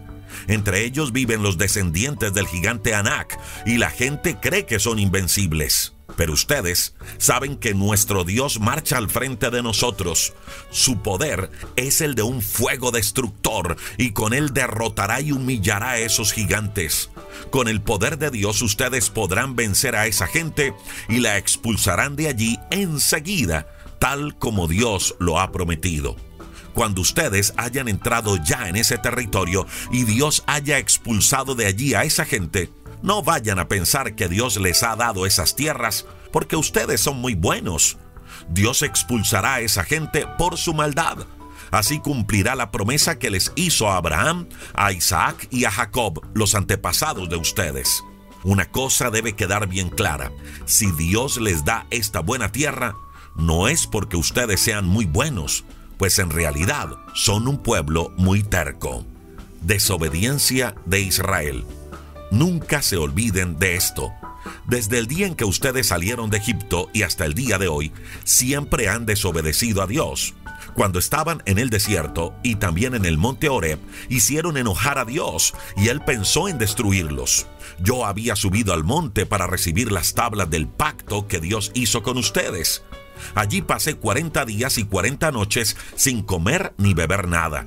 En esa ocasión Dios me dio los mandamientos que él mismo escribió en tablas de piedra.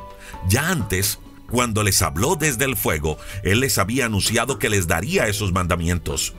A mí me dijo, baja de la montaña ahora mismo, pues el pueblo que sacaste de Egipto me está desobedeciendo. Muy pronto me ha traicionado, se han fabricado un ídolo y lo están adorando. Me he dado cuenta de que este pueblo es muy terco. Déjame destruirlo para que nadie vuelva a recordarlo. Pero a ti te pondré por jefe de un pueblo mucho más fuerte y grande. Yo bajé del monte con las dos tablas del pacto en mis manos. Cuando bajé, el monte ardía en llamas. Al llegar a donde ustedes estaban, vi cómo habían pecado contra Dios. Se habían hecho un ídolo con forma de toro y lo estaban adorando. No les tomó mucho tiempo desobedecer a Dios. Fue tanto mi enojo que arrojé al suelo las dos tablas y a la vista de todos se hicieron pedazos. Después tomé el ídolo que habían hecho, lo quemé y eché las cenizas al arroyo que bajaba del monte. El pecado de ustedes me causó mucho dolor y tristeza, pues hizo enojar a Dios. Por eso me arrodillé delante de Él y durante 40 días y 40 noches no comí ni bebí nada. Dios estaba tan enojado con ustedes y con Aarón que estaba decidido a destruirlos. Yo sentí tanto miedo que oré a Dios y le dije, Dios mío, no destruyas al pueblo que sacaste de Egipto con tu gran poder. Es tu pueblo. Recuerda que Abraham, Isaac y Jacob siempre te fueron fieles y te obedecieron en todo. Olvídate de que este pueblo es terco. Olvídate de su pecado y de su maldad. Si lo destruyes, los otros pueblos van a pensar que no pudiste llevarlo hasta la tierra que le prometiste. También van a pensar que tú no lo quieres y que lo sacaste al desierto para destruirlo por completo. Esta gente es tu pueblo. Es el pueblo que con tu gran poder sacaste de Egipto. Una vez más, Dios escuchó mi oración y los perdonó. Pero no fue esa la única ocasión en que ustedes lo hicieron enojar. También lo hicieron enojar en Taberá, en Masá, en Quibrón Ataba. Y cuando ustedes estaban en Cades Barnea, Dios les ordenó que fueran a conquistar la tierra prometida, pero ustedes no creyeron en su promesa ni lo obedecieron. Desde el día en que los conocí, ustedes han sido siempre tercos y desobedientes.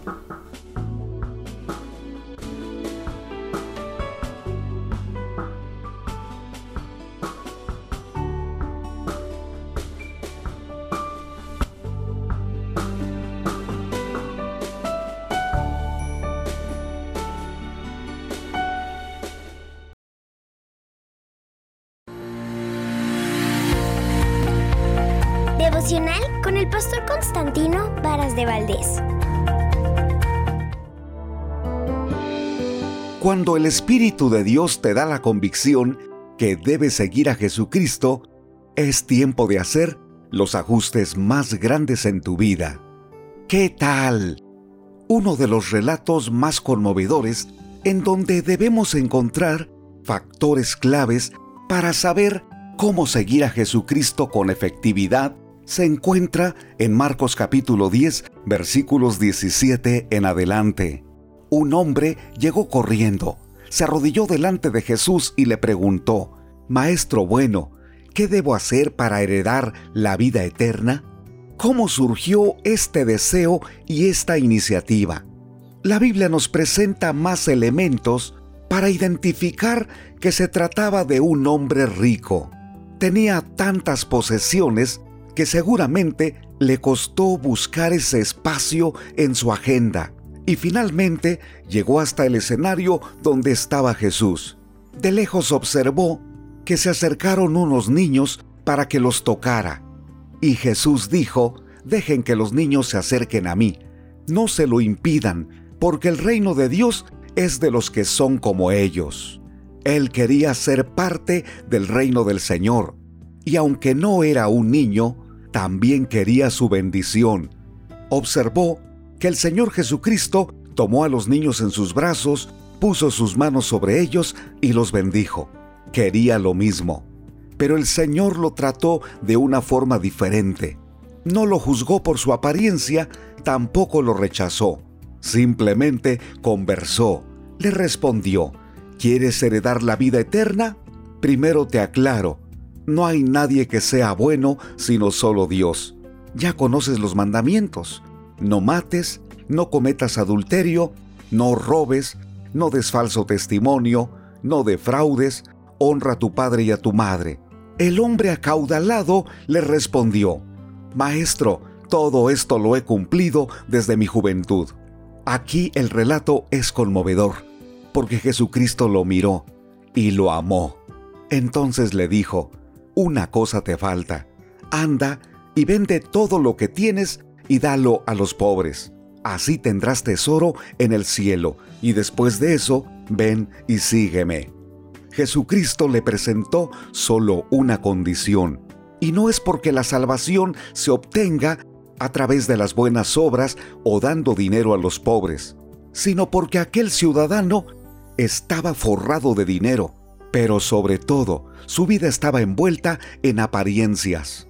Había construido una imagen con reconocimiento y con respeto por medio del dinero. Es como si se tratara de un gran monumento, pero su cimiento es de barro.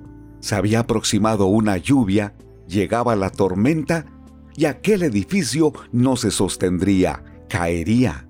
Por eso el Señor estableció el fundamento correcto para una vida plena, con sentido, con significado y con valor. Le pidió que se despojara de lo que por muchos años había sido lo más importante en su vida, y que lo siguiera a Él, a Jesús. Sin embargo, cuando aquel rico escuchó eso, se afligió y se fue triste porque tenía muchas posesiones. En esos momentos, el Señor miró a su alrededor y les dijo a sus discípulos, Qué difícil es para los ricos entrar en el reino de Dios. Es más fácil que un camello pase por el ojo de una aguja que un rico entre en el reino de Dios. Sus discípulos se asombraron y le preguntaron, entonces, ¿quién podrá salvarse?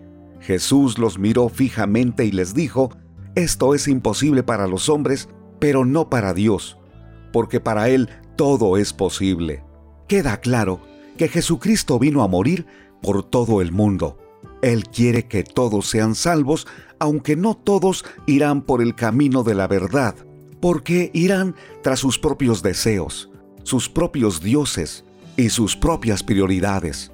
Allí está el gran error de la vida, y costará muy caro, porque sin Jesucristo no hay cielo, no hay vida eterna, no hay vida plena, no hay orden para vivir. Solo el arrepentimiento y la fe te conducirán a conocer al Señor, a amarlo, a seguirlo y a recibir el don de la vida eterna. Queridos amigos, si deseas seguir a Jesús, no se trata de simplemente una oración, un rezo, una creencia ocasional. Es entregar tu vida, es seguirlo con toda tu alma. Te pregunto, ¿Qué te está distrayendo? ¿O con qué te has conformado, pensando que de esa manera a Dios le agradas? Lee la Biblia y estúdiala con otra persona para que juntos aprendan y el Señor abra tu entendimiento para que te des cuenta qué te falta. Oro por ti, que el Señor abra tu mente y tu corazón. Ánimo. Cada mañana al despertar gran amor rodea mi corazón. Cada paso que yo doy, cada paso que yo doy. Estás escuchando Tiempo devocional, un tiempo de intimidad con Dios.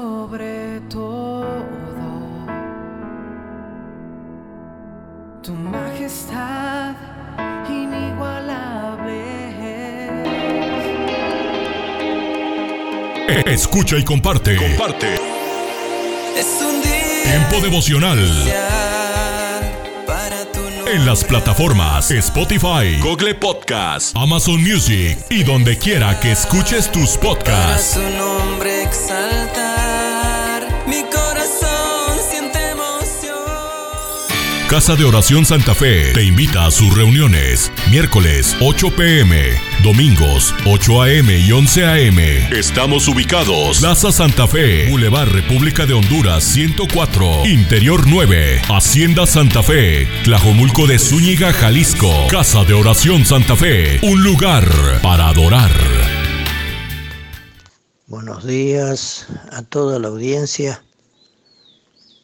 Vamos a comenzar en esta mañana orando a nuestro Dios. Padre, hermosa la enseñanza de tu palabra y la obra que tú has hecho para que nosotros pudiésemos conocerte, conocer tu voluntad y tener lo necesario para estar viviendo aquí sobre esta tierra. Señor, guíanos para que en todo podamos buscarte y así podamos andar de acuerdo a tu voluntad. Guíanos en este momento. Te lo rogamos en el nombre del Señor Jesús y te damos gracias por todo. Amén. Quiero que miremos cuando los primeros padres, Adán y Eva, desobedecieron a Dios y lo que Dios les enseñó después y les dijo que le iba a suceder. Y en Génesis capítulo 3 y versículo 17 dice, y al hombre dijo, por cuanto obedeciste a la voz de tu mujer y comiste del árbol que te mandé diciendo, no comerás de él, maldita será la tierra por tu causa, con dolor comerás de ella todos los días de tu vida. Espinos y cardos te producirá y comerás plantas del campo. Con el sudor de tu rostro comerás el pan hasta que vuelvas a la tierra, porque de ella fuiste tomado, pues polvo eres y al polvo volverás. Esto es la sentencia que Dios le dio a, a este hombre primero para que eh, se diera cuenta de lo que había hecho y de lo que había sucedido, ¿no? Es Él el que le dice, con el sudor de tu rostro comerás el pan, es decir, trabajarás para vivir. Y esto, bueno, es lo que hacen todos los seres humanos, o casi todos, pero ¿lo hacen para obedecer a Dios? En realidad no nos queda otra alternativa, pues si no cultivamos la tierra no hay frutos si no criamos el ganado no tendremos carne, si no eh, criamos gallinas no habrá huevos y bueno, podríamos seguir mencionando todas las cosas que se hacen para producir en este mundo y para que podamos subsistir. Y solo con el paso de los siglos nosotros miramos y qué es lo que sucedió antes era el trueque y el trueque fue sustituido por el dinero que ahora se ha vuelto indispensable para la vida. Pero cuanto más se tiene, más se quiere. Y todo gira en torno al dinero. Casi podríamos decir que en nuestra época adoramos al becerro de oro o, del dinero. Dinero y trabajo son prácticamente sinónimos porque sin trabajo no hay dinero. Hasta tal punto que quienes están desempleados a veces tienen la impresión de no ser nadie. Al perder su trabajo, cada uno pierde su identidad, diríamos. Cuando decimos, ¿quién es esa persona? Y es un vendedor es un ejecutivo, un obrero, es alguien que trabaja en una fábrica.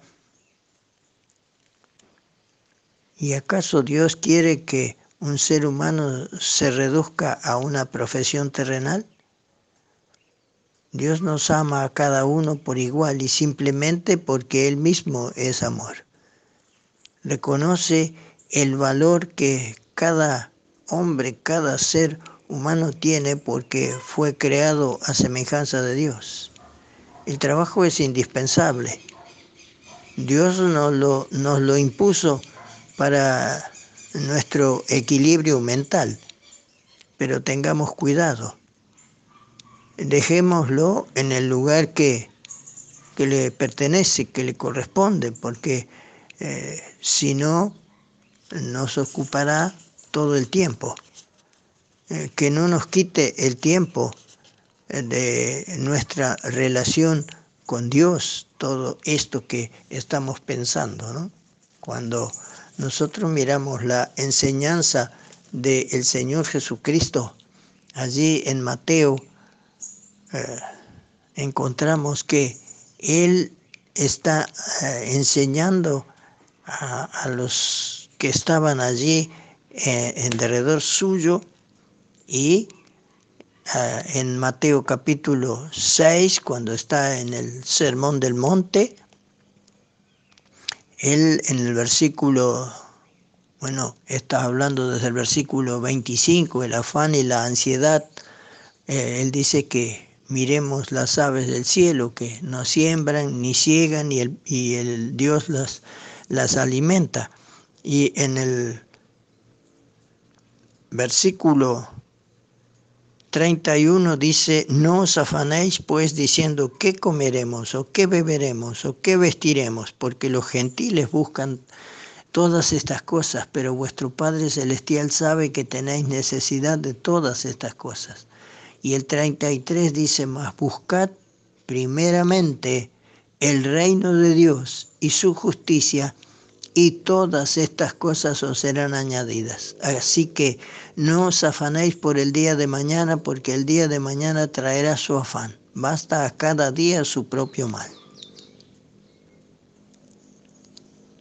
Qué enseñanza que tenemos aquí. Como el Señor dice, buscad primeramente el reino de Dios y su justicia.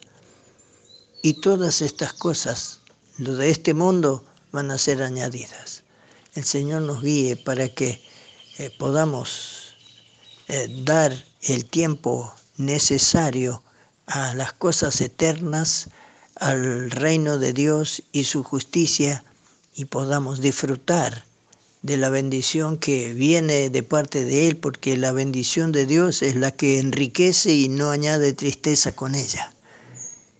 Que esto pueda ser así en nuestras vidas. Estás escuchando Tiempo devocional, un tiempo de intimidad con Dios. Sobre todo, tu majestad inigualable es. Voy a iluminar con tu luz. Escucha y comparte. Comparte. Tiempo devocional. En las plataformas Spotify, Google Podcast, Amazon Music y donde quiera que escuches tus podcasts.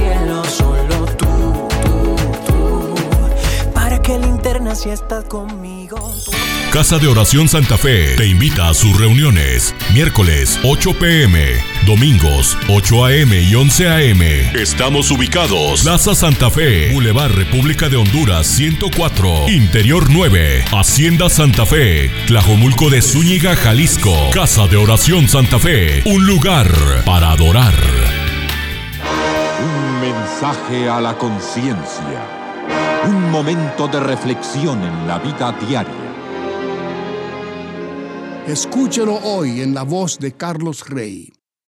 En este mensaje tratamos el siguiente caso de una mujer que descargó su conciencia de manera anónima en nuestro sitio conciencia.net autorizándonos a que la citáramos. De niña sufrí de abusos de índole sexual por parte de mi padre. Como cristiana sé que hay que perdonar. He puesto todo de mi parte para hacerlo, hasta el punto de compartir con él en reuniones y tratarlo como mi padre pero no puedo evitar sentir en muchas ocasiones repulsión. Quisiera no tener que verle más la cara. ¿Desagradaría a Dios si decido alejarme de Él?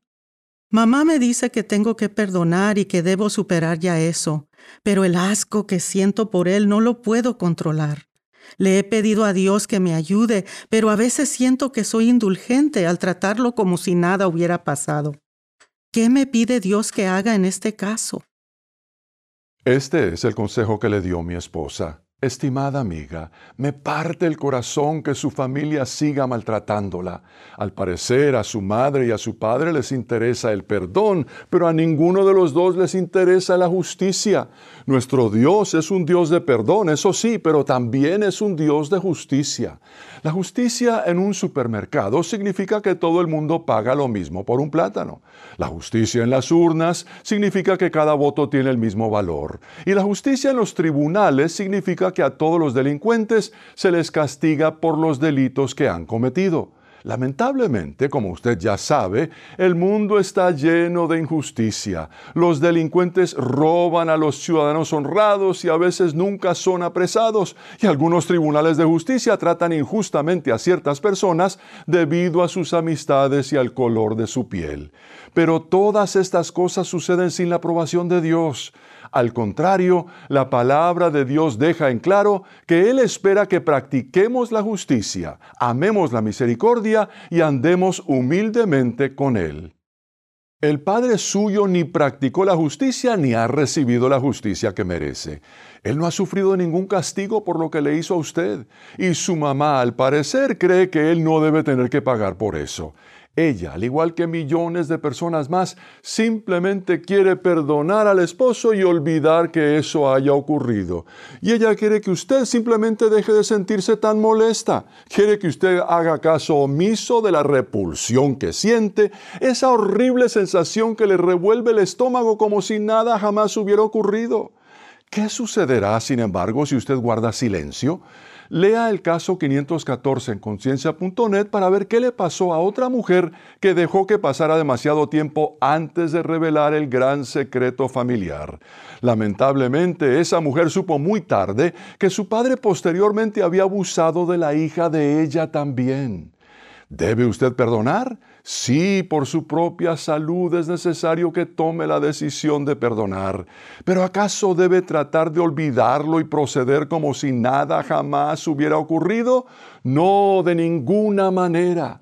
Con eso termina lo que Linda, mi esposa, recomienda en este caso. El caso completo, que por falta de espacio no pudimos incluir en esta edición, puede leerse con solo pulsar la pestaña en conciencia.net que dice casos y luego buscar el caso 625. Si desea comunicarse con nosotros, puede escribirnos a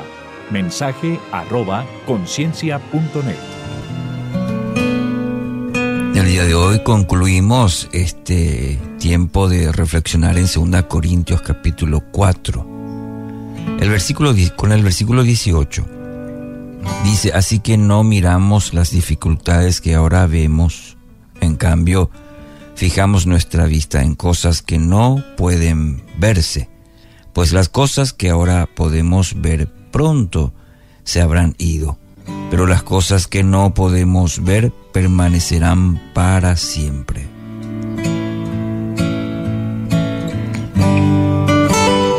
El extraordinario proceso de muerte que describe, describe Pablo en el pasaje que hemos considerado el día de ayer, desemboca en la conclusión que contiene el texto del versículo 18 que acabamos de leer.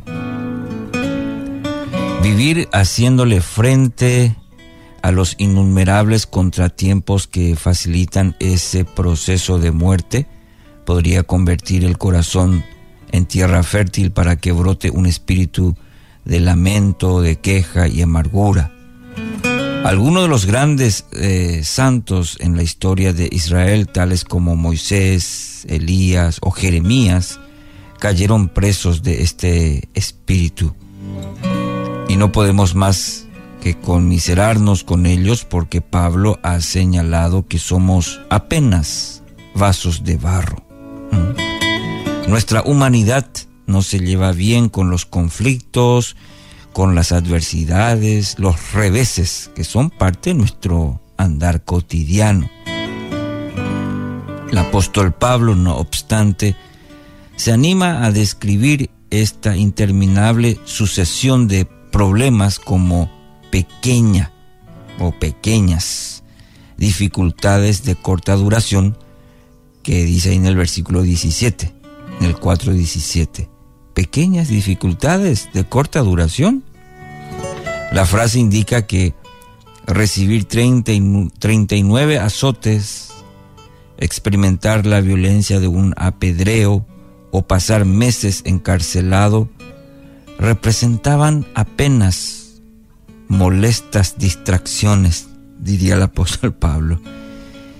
Tenían tan poco peso en comparación con los eventos que señalaban el triunfante avance del reino, que ni siquiera meritaban más que una breve mención en su carta. Nosotros, bueno, nosotros sin embargo, que conocemos de primera mano los devastadores efectos, por ejemplo, de un asalto, un despido, una larga batalla con una enfermedad, o las injusticias y la marginación que resultan de confesar ser seguidor de Cristo, nos sentimos algo desconcertados ante la aparente liviandad de Pablo, si comparamos. ¿El apóstol acaso poseía una grandeza de la cual nosotros nunca vamos a llegar a disfrutar? ¿Acaso reposaba sobre su vida, la del apóstol Pablo, una cuota de gracia mayor a la que nosotros podemos acceder? Y mi querido oyente, la sencilla respuesta radica en la óptica del que sufre. Pablo no miraba lo que se veía, como dice el texto, el versículo 18, sino lo que no se veía. Lo que se ve resulta deprimente. En el mejor de los casos, basta con mirar un rato el noticiero esta mañana, escuchar un noticiero para sentirse completamente desanimado por el entorno eh, en el que nos encontramos. ¿No es cierto? Pero Pablo fijaba la vista en otra realidad. ¿Y cuál es esa otra realidad?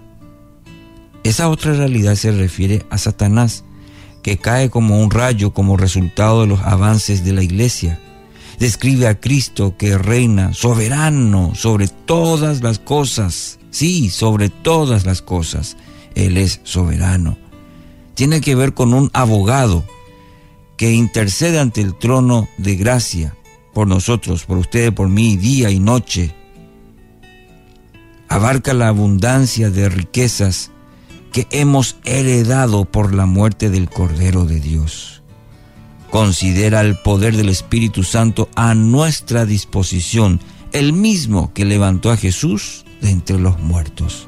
Todo eso y mucho más, mi querido oyente, vuelve insignificantes las momentáneas tribulaciones de esta vida. Discipline los ojos de su corazón para que no pase tiempo meditando en las, adverso, en las, en las adversidades, en lo adverso de sus circunstancias, ni lamentándose por las injusticias de la vida.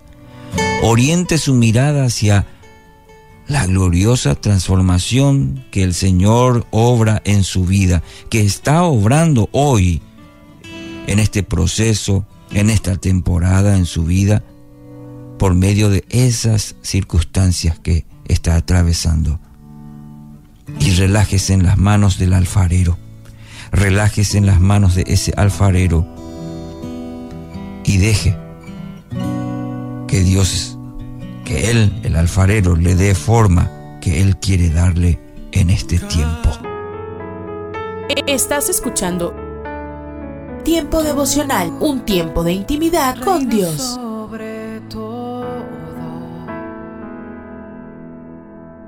Tu majestad inigualable. Tu presencia que cambió mi corazón. Escucha y comparte. Comparte. Tiempo devocional. En las plataformas Spotify, Google Podcast, Amazon Music y donde quiera que escuches tus podcasts.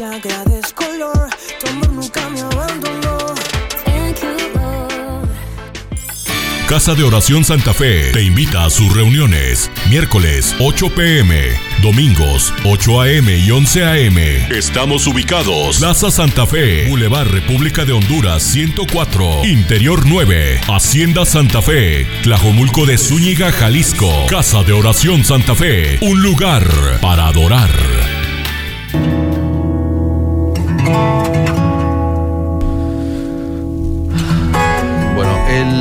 Título de esta reflexión que voy a compartir contigo es ¿Cómo ser padres exitosos? ¿Mm? ¿Cómo ser padres exitosos? La Biblia, a ver, me falta de acuerdo a la Biblia. Hmm. ¿Cómo ser padres exitosos de acuerdo a la Biblia? Porque hay muchos, eh, muchas posturas aquí, ¿verdad? Algunos te van a decir, hace esto para ser un padre exitoso, hace aquello. Pero ¿qué dice la Biblia? Es la que nos interesa, ¿verdad? Y la Biblia claramente nos muestra lo que tenemos que hacer con nuestros hijos. Si nosotros nos vamos a buscar consejo de la Biblia, vamos a encontrar y mucho, mucho. En el libro de Proverbios, por ejemplo, varias directrices nos da la Biblia con relación a cumplir correctamente este, este, eh, ¿cómo diríamos? Este rol que tenemos como padres. Y hoy quiero tocar un pasaje precisamente de Proverbios y hablar un poquito de, de ello. Eh, en el tema de, de crianza a nuestros hijos, hay un 50% de trabajo que me corresponde hacer a mí como papá, como mamá, ¿verdad? Pues estamos hablando más del término de papá. Y un 50% le corresponde a Dios. Por eso es muy sabio que yo diga, por ejemplo, como papá, Señor, ayuda, ayúdame con esto, eh, cuida a mis hijos, te entrego esto que ya no puedo controlar en la vida de ellos, que tú puedas asistirlos, que tú puedas guardarles. Yo no estoy con ellos ahora en la escuela, pero que tú le puedas guardar. Eh, porque hay una parte que le corresponde solamente a Dios hacer y yo tengo que descansar, no preocuparme, descansar en su soberanía, en su cuidado eh, de Él. Proverbios 22.6 también nos muestra de que hay una parte que a mí me corresponde y otra parte que le corresponde a Dios. Instruye al niño en su camino y aun cuando fuere viejo no se apartará de él. Instruir es comunicar sistemáticamente ideas o conocimientos, según el diccionario, y no se hace solamente con las palabras. ¿eh?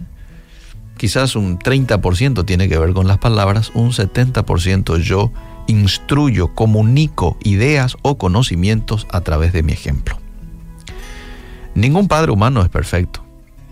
Ningún padre humano es perfecto. Pero con la ayuda y la guía del Espíritu Santo, de las Sagradas Escrituras y de mentores piadosos, cualquier hombre puede convertirse en un padre exitoso que guía a sus hijos en áreas que son muy importantes para un ser humano para ellos, como por ejemplo el área de la espiritualidad. Es importante ayudar a nuestros hijos a confiar en Jesús lo antes posible. Esto dicen entendidos en lo que tiene que ver con la crianza de hijos, ¿verdad? Espiritualidad, lo antes posible. No esperar a que tengan 10, 12 años para no tempranito, inculcarle que ellos puedan crecer convencidos de que Jesús debe estar en el centro de todo lo que ellos hagan. La segunda área muy importante en donde deberíamos de, como padres, trabajar con nuestros hijos es en el área de la moralidad. Está comprobado que en los hogares donde abundan la honestidad, la pureza, la fidelidad entre papá y mamá, la lealtad, la veracidad de las palabras. Es decir, cumplimos con lo que le decimos, no les mentimos. Bueno, está comprobado que en una familia que tiene esto, los niños aprenden a valorar la integridad y a escuchar su conciencia. Para esos niños es muy importante el cumplir con su palabra. ¿Por qué? Porque se criaron en una familia donde eso era importante. Para este niño es muy importante la fidelidad. ¿Por qué? Porque se crió en una familia en donde absorbió fidelidad. Eso fue lo que vio. Otra de las áreas importantes en donde afectar en la vida de nuestros hijos es la relación personal. Enseñar acerca del amor. Y enseñar acerca del amor no es solo con palabras románticas. Va mucho más allá. Ustedes saben que bíblicamente el amor es mucho más que lindas palabras. Primera de Corintios 3, el amor es sacrificial. El amor no hace nada indebido. ¿Mm? Y es importante enseñar este tipo de amor a nuestros hijos. El respeto, el apoyo mutuo es una buena preparación para que ellos luego puedan relacionarse con otros y para el matrimonio. Eh, la otra área muy importante en donde tenemos como padres mucho por trabajar es en el área de la vocación. Sea usted, yo, un buen modelo de cooperación y de la manera de trabajar, de corazón, como para el Señor. No para los hombres, es para el Señor. Colosenses 3:23. Y de esa manera, nuestros hijos van a desarrollar una ética de trabajo saludable. Otra área donde influir. Y tenemos que enseñarles este, desde bien chiquitos es la administración del dinero. Enseñar la forma correcta de manejar el dinero. Ganar de manera honesta. Dando generosamente. Ahorrando con inteligencia. Disfrutando con complacencia Vamos una vez más a un pasaje bíblico, porque es la Biblia la que hoy nos está instruyendo. Es la Biblia. Nosotros queremos saber el contenido de la Biblia. Nosotros queremos el consejo bíblico para poder ser buenos padres.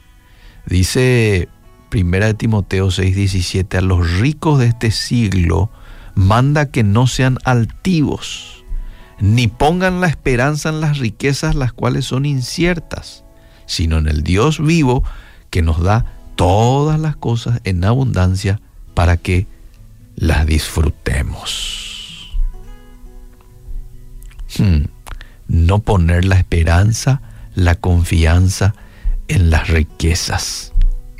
Y saber de que yo soy, en realidad yo no soy dueño de nada, soy un administrador y debo de entrenarme para ser un buen administrador. Y qué mejor que nosotros hacerlo, enseñarles en esa área a nuestros hijos y desde bien temprano.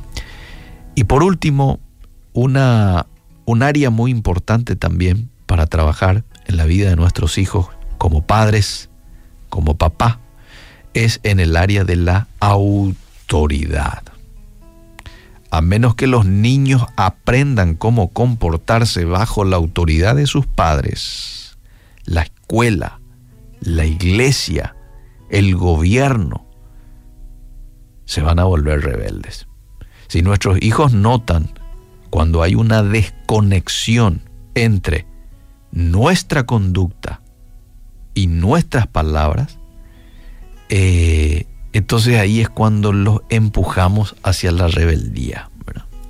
Decía un profesional en crianza de hijos hace poco, no hay nada que los empuje más a nuestros hijos, principalmente a nuestros adolescentes, que cuando ven a los padres ser incoherentes entre lo que dicen y lo que hacen. Por eso es muy importante desde este punto de vista instruir con nuestro testimonio en cuanto a respeto a la autoridad. Eh,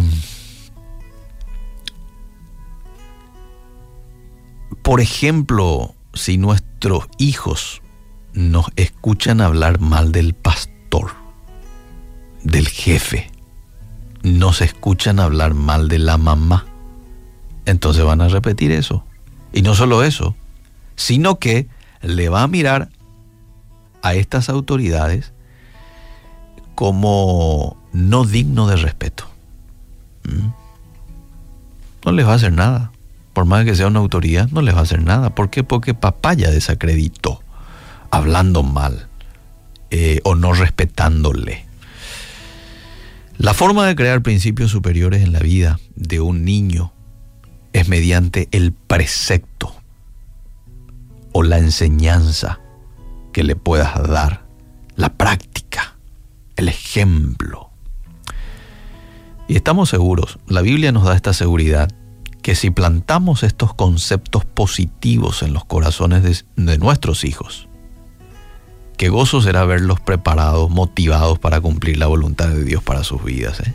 Y los vamos a ver dentro del camino, así como lo dice Proverbios 22.6. Y termino esta reflexión leyendo de vuelta el texto. Instruye al niño en su camino, ya no más. Ahora, que tiene un año, dos años, tres años, porque a veces podemos decir, no, pero es chiquito todavía, no va a entender. No, ya entienden ya. Claro, no le vamos a dar seguramente lecciones así como le daríamos a alguien de 10 años, pero ya instruirle en el camino correcto. Y dice la Biblia, aun cuando fuere viejo, no se apartará de él. Mm. Bueno, ánimo en la tarea que tenemos como padres. ¿Cuándo sentiste limitado el poder del Espíritu? ¿Alguna vez experimentaste el poder del Espíritu de Dios? El pensamiento de hoy está escrito por Lisa Samra. Lisa escribe. A pesar de saber que la electricidad no estaba funcionando en nuestra casa después de una tormenta fuerte, que es un inconveniente habitual en nuestro vecindario, instintivamente apreté la perilla de la luz cuando entré en el cuarto. Por supuesto, no sucedió nada, seguí envuelta de oscuridad. Esa experiencia me hizo recordar de manera vívida una verdad espiritual. Demasiado a menudo esperamos tener poder cuando no dependemos del Espíritu. En primera los tesalonicenses, Pablo escribió sobre cómo Dios hizo que el Evangelio no llegara en palabras solamente, sino también en poder, en el Espíritu Santo y en plena certidumbre. Y cuando aceptamos el perdón de Dios, los creyentes también tenemos acceso ilimitado al poder de su Espíritu en nuestra vida. Ese poder desarrolla en nosotros características como amor, gozo, paz y paciencia y nos capacita con dones para servir en la Iglesia, incluidos enseñar, servir y liderar. Pablo advirtió a sus lectores que es posible apagar el Espíritu. Podemos restringir el poder del Espíritu al ignorar la presencia de Dios y rechazar su obra de convicción. Pero no tenemos por qué vivir desconectados de Él. Su poder siempre está disponible para sus hijos. Oremos. Dios, ayúdame a experimentar el poder de tu Espíritu. En el nombre de Jesús. Amén. El pensamiento de hoy fue traído a ustedes de parte de Ministerios Nuestro Pan Diario. Párate a un lado. Observa el paisaje a tu alrededor. Alza la vista a conceptos eternos. Recuerda que lo esencial es lo invisible a los ojos. Haz una pausa en tu vida con Pablo Martini.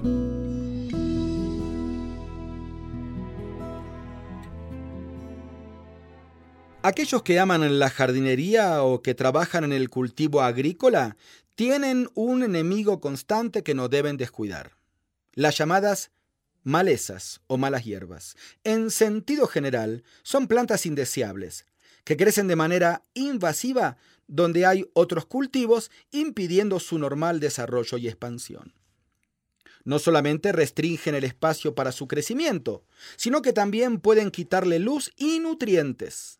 Suelen crecer de forma natural y con muchísimo vigor. Son fácilmente adaptables al medio y suelen restringir el crecimiento de los buenos cultivos.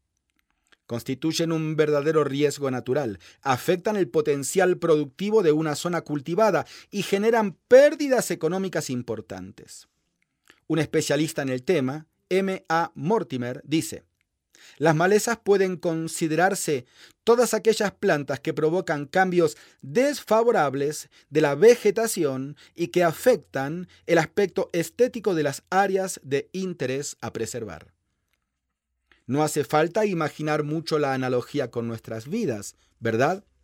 De hecho, podemos sacar las mejores lecciones de la naturaleza como Jesús lo hacía en sus comparaciones. Nos decimos a nosotros mismos, eh, yo podré con esto o aquello, no me va a causar nada. Y cuando menos lo imaginamos, ya forma parte de nuestro terreno, invade las buenas costumbres y contamina los buenos pensamientos. Dios quiere que entreguemos a Él cada área de nuestra experiencia y que nos alineemos con su santidad. Todo lo que podamos crecer puede también sucumbir si le damos lugar a las malezas y no atendemos los descuidos. Seamos diligentes y cuidadosos, vivamos en santidad y crezcamos en la verdad. Usted puede conseguir estas mismas reflexiones como texto de lectura para cada día del año adquiriendo el libro devocional Una pausa en tu vida. Si desea saber más de nuestro ministerio, visite nuestro sitio en internet labibliadice.org. Gracias por escucharnos. Estás escuchando Tiempo devocional, un tiempo de intimidad con Dios.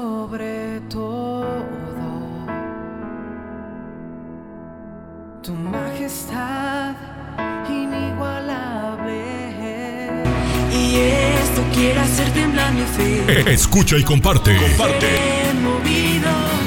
Tiempo devocional. En las plataformas Spotify, Google Podcast, Amazon Music y donde quiera que escuches tus podcasts.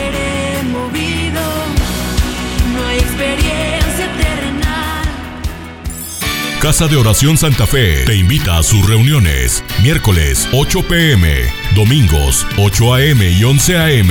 Estamos ubicados. Plaza Santa Fe, Boulevard República de Honduras 104, Interior 9, Hacienda Santa Fe, Tlajomulco de Zúñiga, Jalisco. Casa de Oración Santa Fe, un lugar para adorar. Hola lectores de la Biblia, bienvenidos a la sinopsis de la Biblia.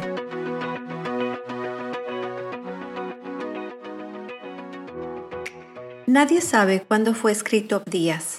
Las estimaciones van desde el año 850 a.C., que es aproximadamente donde estamos en la historia, hasta el año 400 a.C. Si está sucediendo alrededor del año 850 a.C., es probable que se conecten dos eventos que acabamos de leer, la invasión de Egipto a Jerusalén en Segunda de Crónicas 12 y la rebeldía de Don contra el rey Jorán de Judá en Segunda de Crónicas 21. Hoy los enemigos vienen a tomar Jerusalén, la capital del sur de Judá, y el profeta Abdías reprende a los edomitas por ello. ¿Por qué? Estos son los descendientes de Esaú, el hermano gemelo de Jacob, Israel, quien es el padre de las doce tribus. Edom es el pariente más cercano de Israel y Judá pero el drama familiar los ha acosado desde que Saúl vendió su primogenitura a Jacob por un estofado. Además de eso, Jacob engañó a Esaú con lo único que le quedaba, la bendición de su padre. Ambos hicieron las paces años después, pero hay una tensión persistente entre estos dos grupos de personas. También viven uno al lado del otro, lo que significa que los edomitas no son solo los parientes más cercanos de las doce tribus, sino que también son los vecinos más cercanos de Judá. Cuando Jerusalén es invadida, se espera que Dom venga en su ayuda.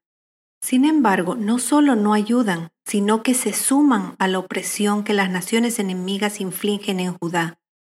Dios dice que Dom tiene demasiado orgullo como para ayudar a Judá. Él les llama la atención diciéndoles, el día que te mantuviste aparte, en el día que extranjeros llevaron su ejército cautivo, y cuando extraños entraron por su puerta, y sobre Jerusalén echaron suerte, tú eras como uno de ellos, en el versículo 11. Su pasividad es tan mala como si hubieran empuñado personalmente